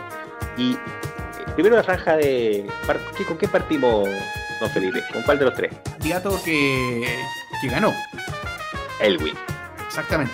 El señor Elwin. el señor Elwin, exactamente. Algo que se ha perdido, decirle Sí. el señor Elwin.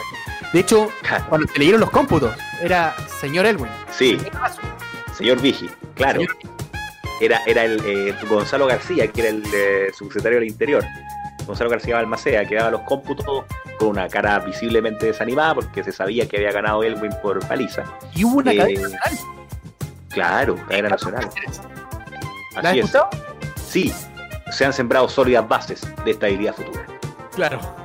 Y la misma noche de la elección. O sea, que ya tenían asumida la derrota, entonces querían cerrar con un discurso correcto. Entonces eso lo hizo Cáceres. Lo tenían preparado.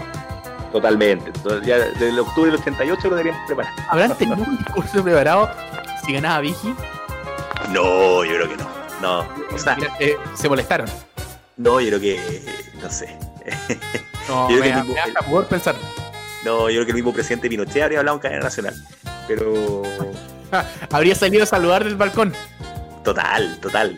Locura total. Visiblemente- Visible, visiblemente como diciendo, ¿qué pasó? ¿Por qué ganó este, este gallo?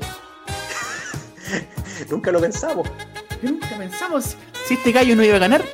Este gallo tenía que perder. No, increíble. Voté por él. Como dijo, como El dijo año, el- entrevista del año 91, voté por él. Sí, fue mi candidato, voté por él. confesándolo. Uno no se esperaba eso. No, increíble. Claro, bien. sabía que votó por él. Pero es raro que él votara por alguien. Claro.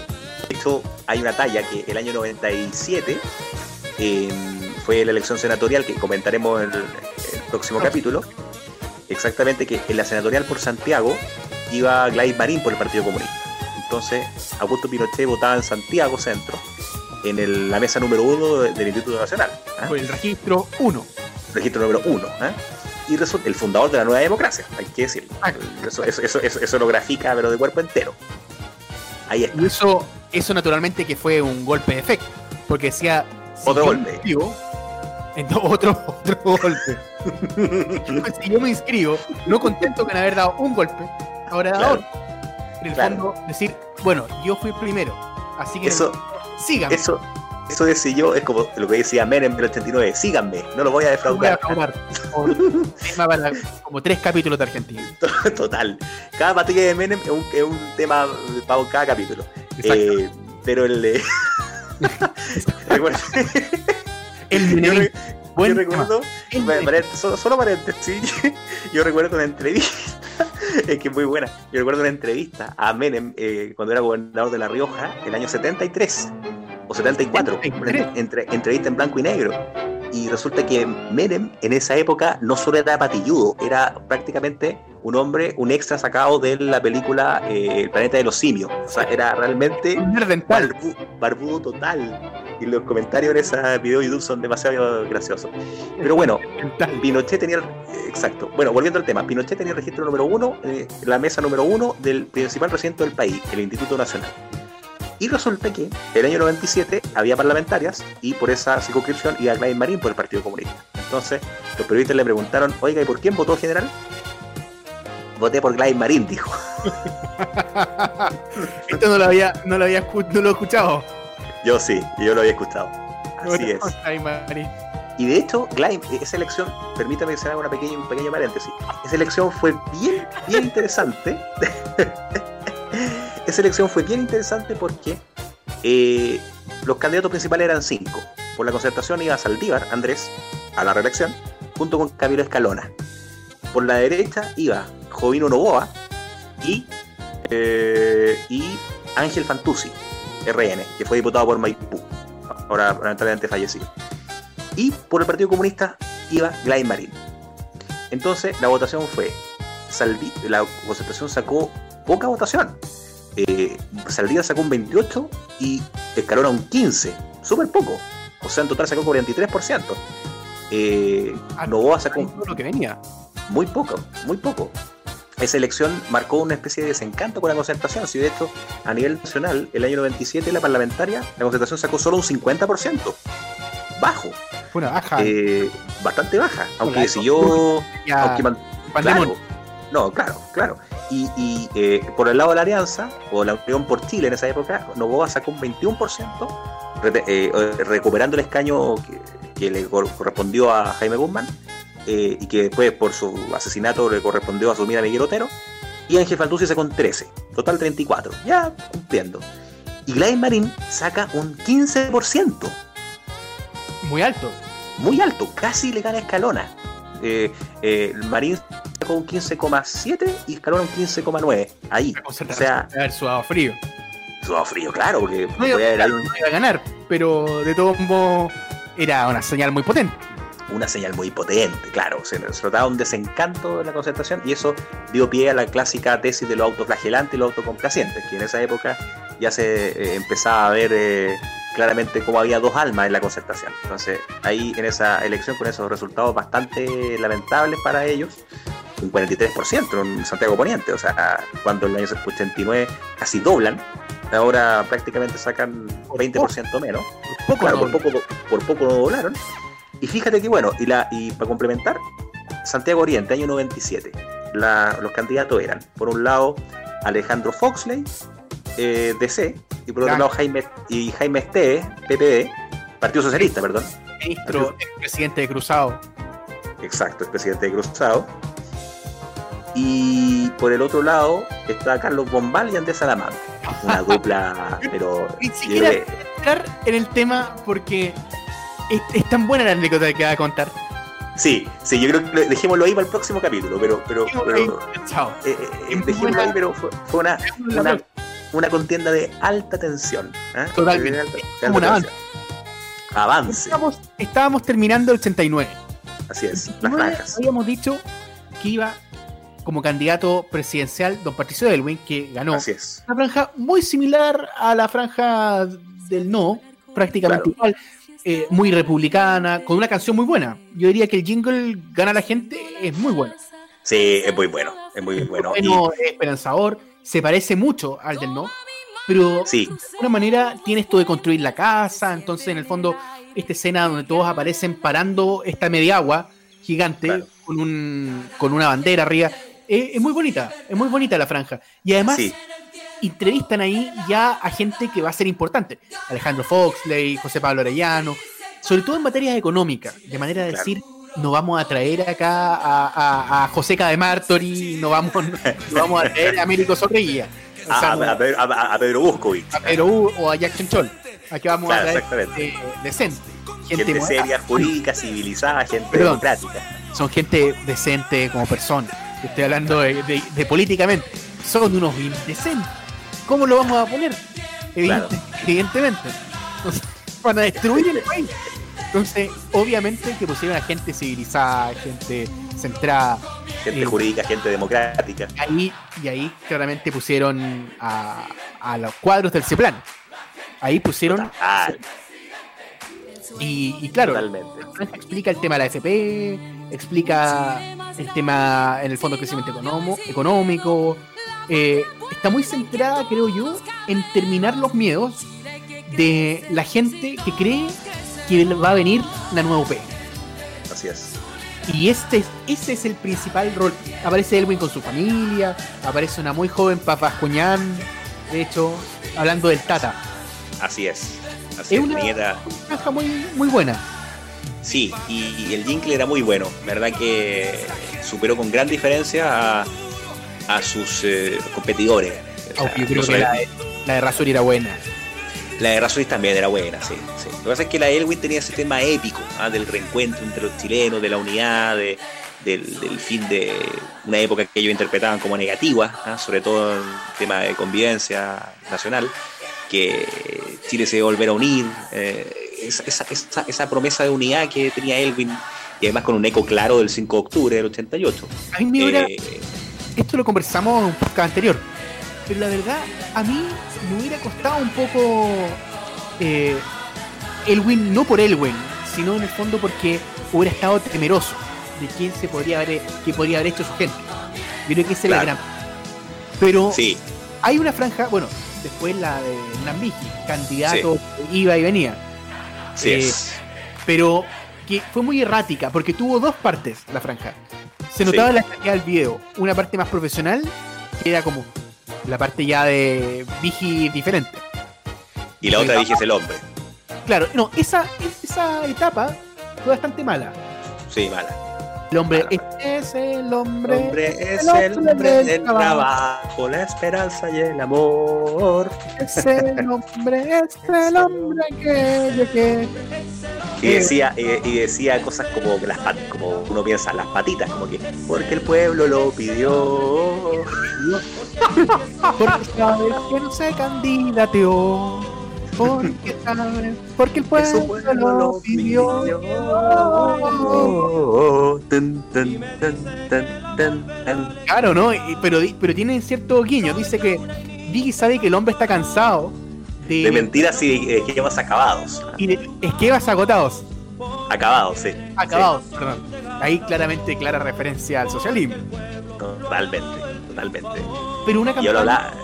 una- y lo hablábamos en el debate del referíamos nos referíamos nosotros en el, en el primer de- capítulo de este podcast al debate del 89 y ahí dije hablaba de la no no se no, no llamaba a su sector la centro derecha o la derecha sino se llamaba el llamaba a su sector el sector moderno ¿ah? Eh, el sector de las nuevas ideas de son las viejas Bueno, a propósito de nuevas ideas, la campaña tuvo ciertas ideas. Por ejemplo, el tema de las becas. Hubo muchas ideas importantes en la campaña de Vigi.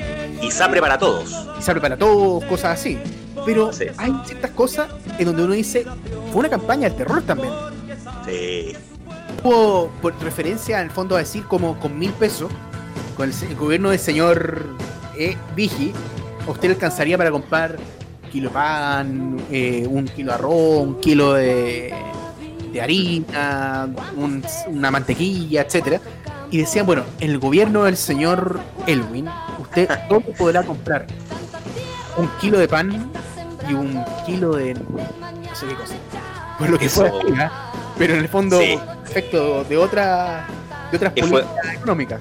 Eso, es un claro palo, una clara reminiscencia de la franja del 88 del sí, que decía, en la época del Lupe no había ni azúcar, ni té, ni huevos, ni leche, ni, aceite, ni nada.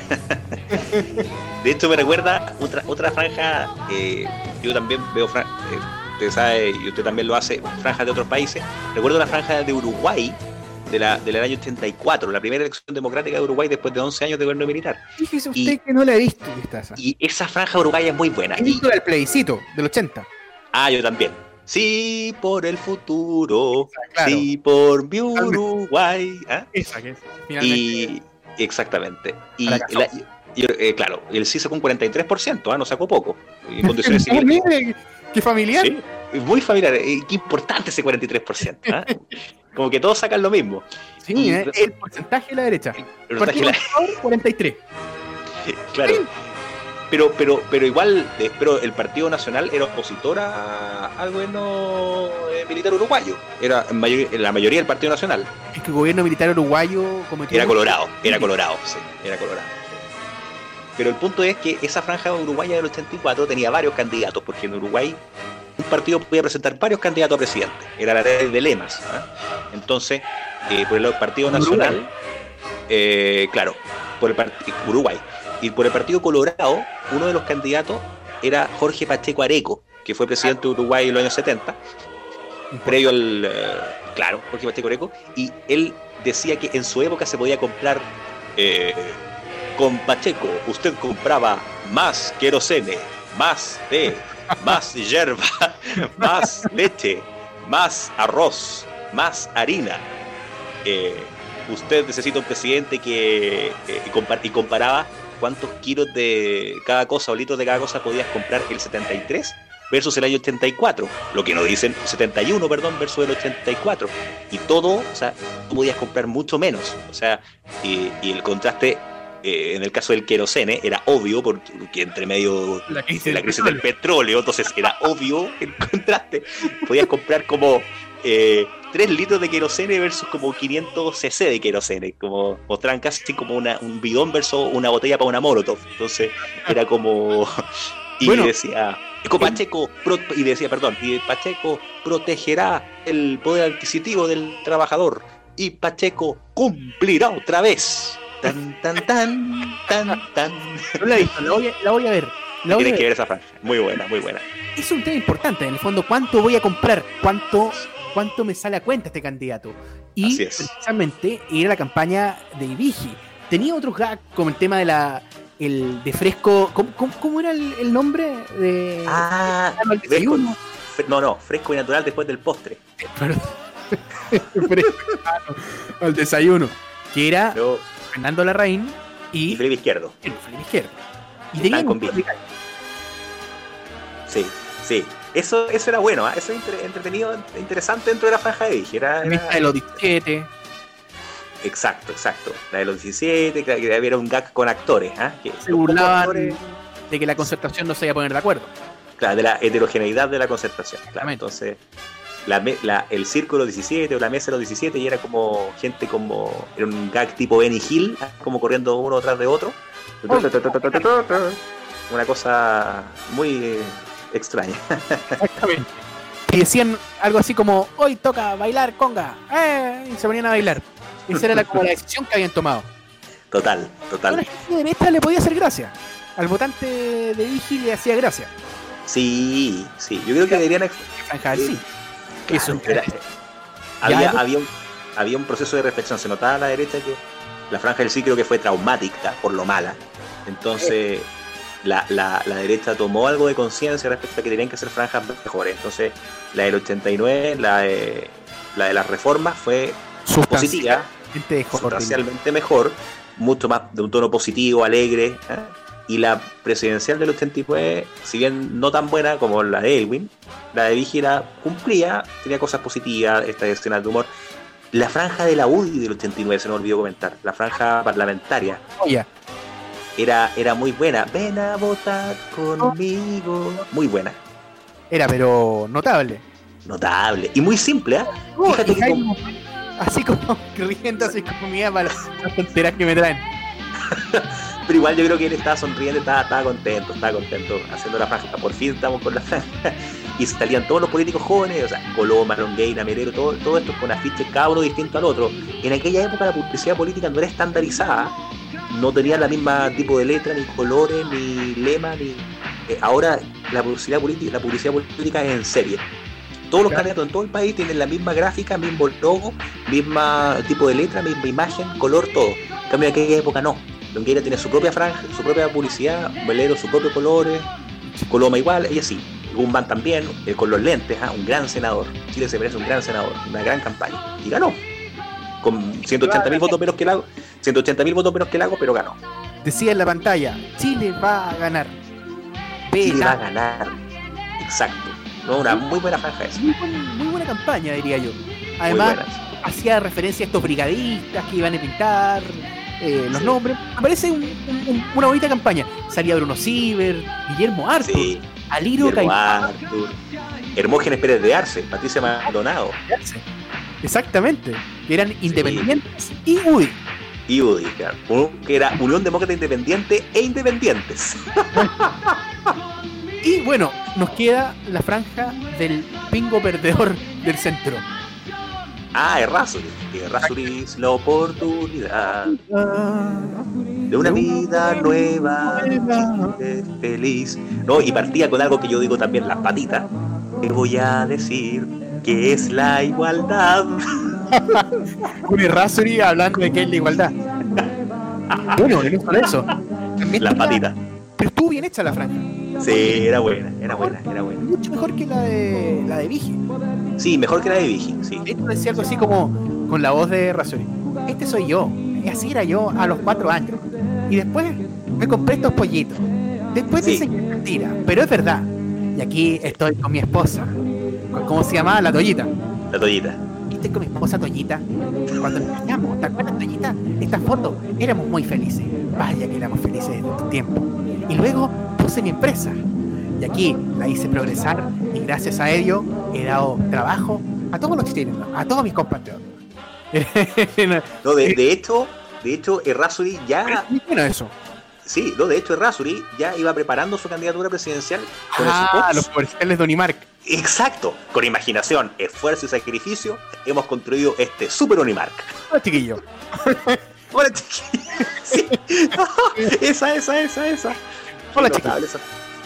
Y, y, y- y- era Inverraz, ¿ah? Inverraz, el holding Inverraz ya tenía propaganda, ya estaba anunciando la- lo que venía. Claro, ¿quién, quién tenía que publicitar Inverraz? ¿Quién, quién le iba a comprar acciones? Claro, esta- es una cuestión totalmente armada. Totalmente armada, total, total. Inveraz. Inveraz. Era, una buena Inveraz. campaña, tenía además como, como ciertas frases como no más, bla bla. Vote por Frafra. Era, era buena, era buena. Y el jingle bueno, eh, Sí. se veía además muy republicano. A mi Yo juicio, la campaña de Rasuri. presidente. A mi parecía- juicio, la ca- Sí, era ahí sentado, en el- eh, perdón, eh, de pie en el podio, ahí saludando con los brazos extendidos, haciendo el signo de la paz, porque él era el número 2 en la papelera, entonces era aprovechó Claro. eso para El hacer el signo de la paz. marca el centro. El centro, marque el centro, claro, un hombre de centro, centro. Y, y no, y él decía además que eh, yo soy un hombre de trabajo independiente de centro. Es decir, igual que usted, que es un hombre de trabajo independiente de centro. Bueno, apelaba mucho a eso que los chilenos han ido perdiendo. Era como Claro. ser de centro, que es como ser Ser- independiente. Ah, no, Era, si alguien es independiente es de derecha. Así es. sí, sí, independiente más de derecha, sí. Como lo dijo Vigi en el debate. La verdad, Claro. Rosario, es que soy independiente. Exactamente. Y, y, ah, y el despliegue de la campaña de Razor yo encuentro que fue bastante dinámico. Eh, yo creo que fue una campaña, como tú dices, mejor que la de Vigi. Y el despliegue territorial parece que también fue muy bueno. Eh, yo recuerdo el programa Decisión 89, eh, que también Ah, está en YouTube. de- ¿Cómo? Porque no fue invitado al debate. Fue No, no, no, no, no, no, no, no, pero yo, yo me refiero al programa del día de la elección. Eh, y ah, fueron invitadas diversas figuras, eh, entrevistadas por Claudio Sánchez, por Gloria Stanley, por Ra- Ra- eh, Raquel Correa, en fin. Entonces, eh, fue, entre otros, fue Sergio Nofejarpa, y dijo lo siguiente. En mi zona, Linares, donde él fue electo senador, eh, me, eh, ha habido eh, una campaña muy buena de Rasuri, en- y en muchos casos mejor que la de Vigi, dijo. Eh, o sea, él veía que el despliegue territorial de Rasuri era a veces mejor que el de Vigi. Bueno, igual, igual, Har- igual Harpa lo decía con. Claro, Harpa no quería mucho a Vigi porque obviamente eh, era algo distinto de lo que Harpa representaba y de hecho Harpa era un. Y claro, antítesis, y de hecho Harpa en un momento fue el candidato de repuesto. Eh, se pensó, y de hecho yo a mí me hubiera encantado En junio, candidato hubiera- Claro, claro. Y entre mayo y julio. claro. Eh, se pensó- cuando, vi, cuando, cuando Vigi estaba con la contradicción vital, y se pensó en Harpa. Y a mí en lo personal me habría encantado mucho más que hubiera sido Harpa, que hubiera sido Harpa el candidato de la derecha. Porque Harpa hubiera, sin, con Harpa, que Razzoli no se hubiera metido. Yo creo que eh, yo creo que Harpa hubiera des- des- desincentivado que se hubiera metido Razzoli, o le habría ido mucho peor. Harpa hubiera sacado más votación, y de hecho Elwin, eh, esto está en internet, Elwin dijo lo siguiente. eh, lo bueno fue que me pusieron a Vigi, porque Vigi era un candidato mucho más liviano, sin experiencia, qué sé yo. Eh, o que no no era como un estadista o algo así.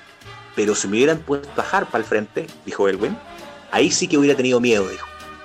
Porque era un candidato muy competitivo. Y además era como el Elwin de la derecha, era un estadista como Elwin, pero de la derecha. Entonces era yo pienso que 54-46. algo así, algo así, o 55-45, pero por lo menos eh, algo así. No, Claro, 29. mucho mejor, mucho mejor. O sea, Rasuri no hubiera sacado 15. Y Rasuri si hubiera estado Harpa, y Rasuri habría sacado 10, 8, no sé. ¿Cuál Y fue, el, Harpa, el- cuál fue el rol de la franja para definir ese resultado? Yo pienso que prácticamente nulo. yo también. Nulo. Los votos da el porcentaje del sí y el no. Exacto, exacto, casi exacto, sí. sí. Prácticamente hay una dispersión en el Sí. sí, pero en el no sigue siendo exactamente la misma. Y yo no sé si en la época eso ya se avisoraba.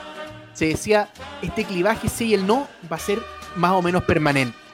Bueno, hay una entrevista muy buena que se le hace a don Sergio Díez, que eh, en la Biblioteca del Congreso Nacional tiene video en YouTube donde entrevistan a diferentes parlamentarios. Muy bueno. Son Muy muy buenos, muy buenos. Entonces, en uno de ellos entrevistan a don Sergio Díez. Y don Sergio Díez contaba lo siguiente. Este video, pero te lo, recomi- lo recomiendo a todos porque es excelente, fenomenal. Resulta que pasado el 5 de octubre, bueno, Sergio Díez está en Villarrica. Dijo, bueno, con mi señora fuimos a votar, votamos, perdimos, perdimos. Después lo llama Sergio Fernández. Dice que Pinochet le ofrece el Ministerio del Interior a Sergio Díez. Entonces se van en, avioneta hasta Santiago, llegan a su casa, ahí se cambia de ropa. eh, Sergio Díaz dice que yo andaba con ropa de guaso y bueno, para llegar a la moneda, eh, se pone ropa, digamos, chaquete y corbata, terno. Llega, eh, va y en el trayecto a la moneda, dice Sergio Díaz, que estaba el parque forestal, la alameda, todo lleno de sí, diciendo, diciendo que va a caer y va a caer y va a caer. Llega al búnker de la moneda y está Pinochet con un uniforme de gala.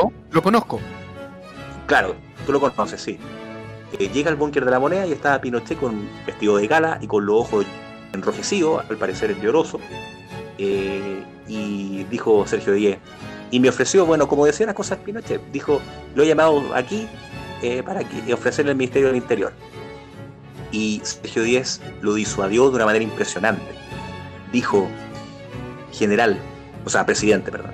Eh, presidente, eh, creo que eso sería una decisión equivocada porque usted ha dicho que esta consulta, eh, la del 5 de octubre, es una consulta para el futuro y no para el pasado. Y usted lo que está haciendo aquí al eh, pretender eh, ponerme a mí, en lugar, eh, cambiarme en lugar de contener a Sergio Fernández, es dar una señal de que se desconoce todo lo que se ha alcanzado hasta la fecha. Y eso daría pábulo eh, a los sectores de oposición a que reclamen que se cambie la constitución y que se cambie todo. Porque si se cambia la conducción política significa que el gobierno entero está equivocado. Entonces, eh, don Sergio le dice que eh, tiene que persistir en la conducción actual y tiene que cumplir los plazos constitucionales y todo el proceso. Y Pinochet le dijo, es que usted no estuvo anoche aquí.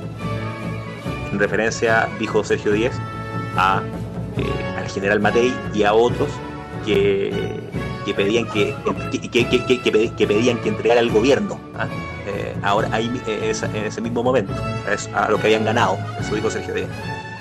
Entonces, luego le dijo, lo importante aquí es que se cumplan los plazos constitucionales, que se cumpla estrictamente el itinerario de la constitución. Y Pinochet entendió, no cambió a Sergio Fernández, lo mantuvo y se mantuvo estrictamente el itinerario constitucional. Y eso, Sergio, para Sergio Díaz dice, es la causa de la paz en el país, es la causa de que haya gobierno socialista sin que haya golpe, es decir, el país es 100% demócrata hoy día. Eh, Es cierto, que es cierto. Porque en el fondo, así, una decisión de ese tipo, haber tenido Pinochet entregar la presidencia de la República de manera tan de, de rompirraja, podríamos decir. abrupta, abrupta. El hubiera término sido- abrupto del gobierno militar. Hubiera sido precipitar el término abrupto. Exacto, exacto. Si triunfar, no como lo dijeron. hubiera, hubiera sido realmente nefasto. Es un escenario de política ficción, pero hubiera significado que Pinochet hubiera renunciado y finalmente tendrían que haber entrado las normas de sucesión constitucional. Eh, la- las normas, digamos, de acefalía del Estado. Y, en ese caso tendría que haber asumido, no sé en esa época como lo hacía, si regía el acta de la Junta. Y ah, no, no, el acta de la Junta era una ley, no solamente. Pero debería haber disposición transitoria. En el caso de que el jefe del Estado debería haber asumido a alguien de la Junta, desconozco el- la sucesión. Hubiera sido muy caótico y una elección tremendamente marcada por el odio. Total, total. Pero fue una elección muy tranquila, Sí. muy decente, con Elwin celebrando en el balcón del Kempinski en esa época. Del Exactamente. San Plaza San Francisco. Y de hecho, lugar que- histórico. ahora, Constitución. esto tiene el hotel histórico de, de los de, de la- de las noches De la electorales de la concertación, Lagos, todos estuvieron ahí en el Plaza San Francisco. Y, y- y Hasta la derecha, claro, y la derecha, el hotel era el Clown Plaza. Claro, Era el Clown Plaza porque ellos pensaban que el Clown Plaza queda al lado de Plaza Italia, ¿ah? entonces para ir a celebrar. ¿ah? Pero nunca se, pero nunca celebraron. hasta, Bueno, hasta el 2000 hasta- hay hasta- que ver. hasta- hasta el 2010 con Piñera nunca se celebró. Entonces 20 años ocupando el Crown Plaza por nada. ¿ah? Eh, pero, pero bueno, ahora el Crown Plaza ya está reducido a escombros. Pero bueno, el punto es que qué, qué pena. penoso, no, terrible, una cosa horrorosa. Pero el punto es que eh, esa elección fue un día jueves, que esto es muy curioso. La elección presidencial del 89 fue un día jueves, 14 de diciembre. Es rarísimo. Cosa- Cosa, cosa más rara ahora se ha visto. Porque claro, estaba definido en la constitución el nonagésimo día después de, de a- a- anterior a la entrega del, eh, del mando el poder y era el 14 de diciembre y era jueves. Es como, el- es como el plebiscito del 5 de octubre que fue un día miércoles. Claro. Y, y de hecho, esto recuerda mucho a. Bueno, recuerda Estados, a, a Estados Unidos, que las elecciones son un martes, o las elecciones británicas, que son un jueves. Un jueves. Y, y resulta que en Estados Unidos, eh, el martes, eh, el primer martes de noviembre, que es la elección presidencial cada cuatro años en Estados Unidos, no es, es un día feriado. No es Claro, un día, un día feriado, laboral. entonces es un, es día también. laboral. Entonces, eso lo sobre todo a los republicanos, eso, obviamente eso les fa- le- le- no quieren cambiarlo porque obviamente ellos suponen que los empleados son más demócratas, entonces no quieren que los patrones les den permiso Para no votar. para no votar. Claro, no, no vaya a votar si vos demócrata. Pero en todo caso en Estados Unidos existe el voto por correo y en muchos estados, no en todos los estados, sí, pero en la mayoría existe el voto por correo anticipado o el mismo día y también depende del estado la regulación del plazo, hasta, hasta cuánto antes se puede votar por correo. Ahora, mi tesis personal es que decíamos, concluíamos que estas franjas electorales no habían tenido gran impacto el 89, No, menos creo que no. porque el clivaje era muy duro. Sin Yes. embargo, va a tener, creo yo, muchísima importancia en la década siguiente, la década del 90. ¿Por qué? es. Porque primero era un electorado cautivo, es decir, personas que estaban inscritas y tenían que votar para siempre. O sea, en el fondo no se movía él. Pero Sí. por otra parte, la televisión era el único gran medio de comunicación masiva, además de la radio. Entonces sí van a tener un rol importante y se nota cómo van a cambiar las ideas de los partidos políticos, de la sociedad en la franja electoral. Por eso hay que dejarlos invitados a todos para el siguiente capítulo que vamos a producir sobre las franjas del 90, es decir, las franjas 2 y la del 2010 también. Aprovechemos de, démoslo también por cierto, es decir, franjas 2. Yo por lo menos creo que, que hasta ahora cierra, cierra muy bien, digamos, porque estamos hablando de los albores. Eh, de todos modos, no hemos salido de los 89.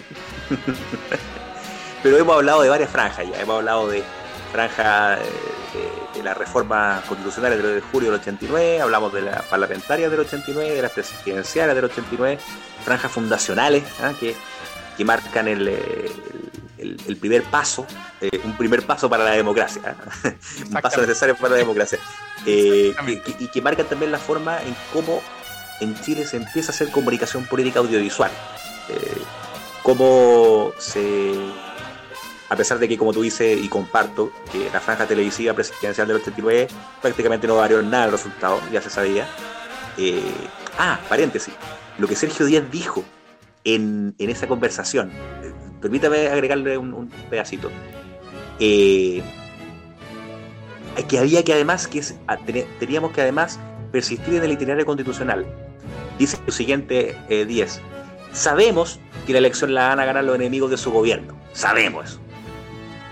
Sabemos además que el candidato va a ser Elwin. Y Pinochet le dijo, yo no le tengo ningún miedo. Y Sergio Díaz dijo, yo tampoco. Entonces, le dijo Sergio Díaz, tenemos en la mano la oportunidad de poner un presidente razonable y de poder continuar el cauce constitucional. Imagínate, Estaba clarísimo. estaba clarísimo. Ya lo sabía, estaba pero clarísimo. Muy bien, Sergio. Díez, como siempre, es como el maestro Yoda. Total, Se total. parece. De hecho, Y lo es. lo era. Lo era, Era lamentablemente. como el maestro Yoda. Se, se parece. Para la derecha chilena era el maestro Yoda, Sergio. Totalmente. Totalmente. Realmente muy clarividente su, su, su observación de don, don Sergio Díaz. Muy, muy acertado, muy acertado. Exactamente. Exactamente. Pero bueno, nosotros seguimos el próximo capítulo, por supuesto. Así es. Por su podcast, Ya dejamos invitado. Por, por su podcast. ¿ah?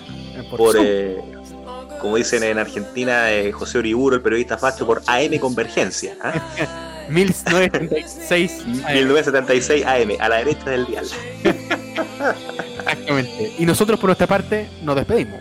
Y seguimos en esta cuarentena quizá hasta cuándo.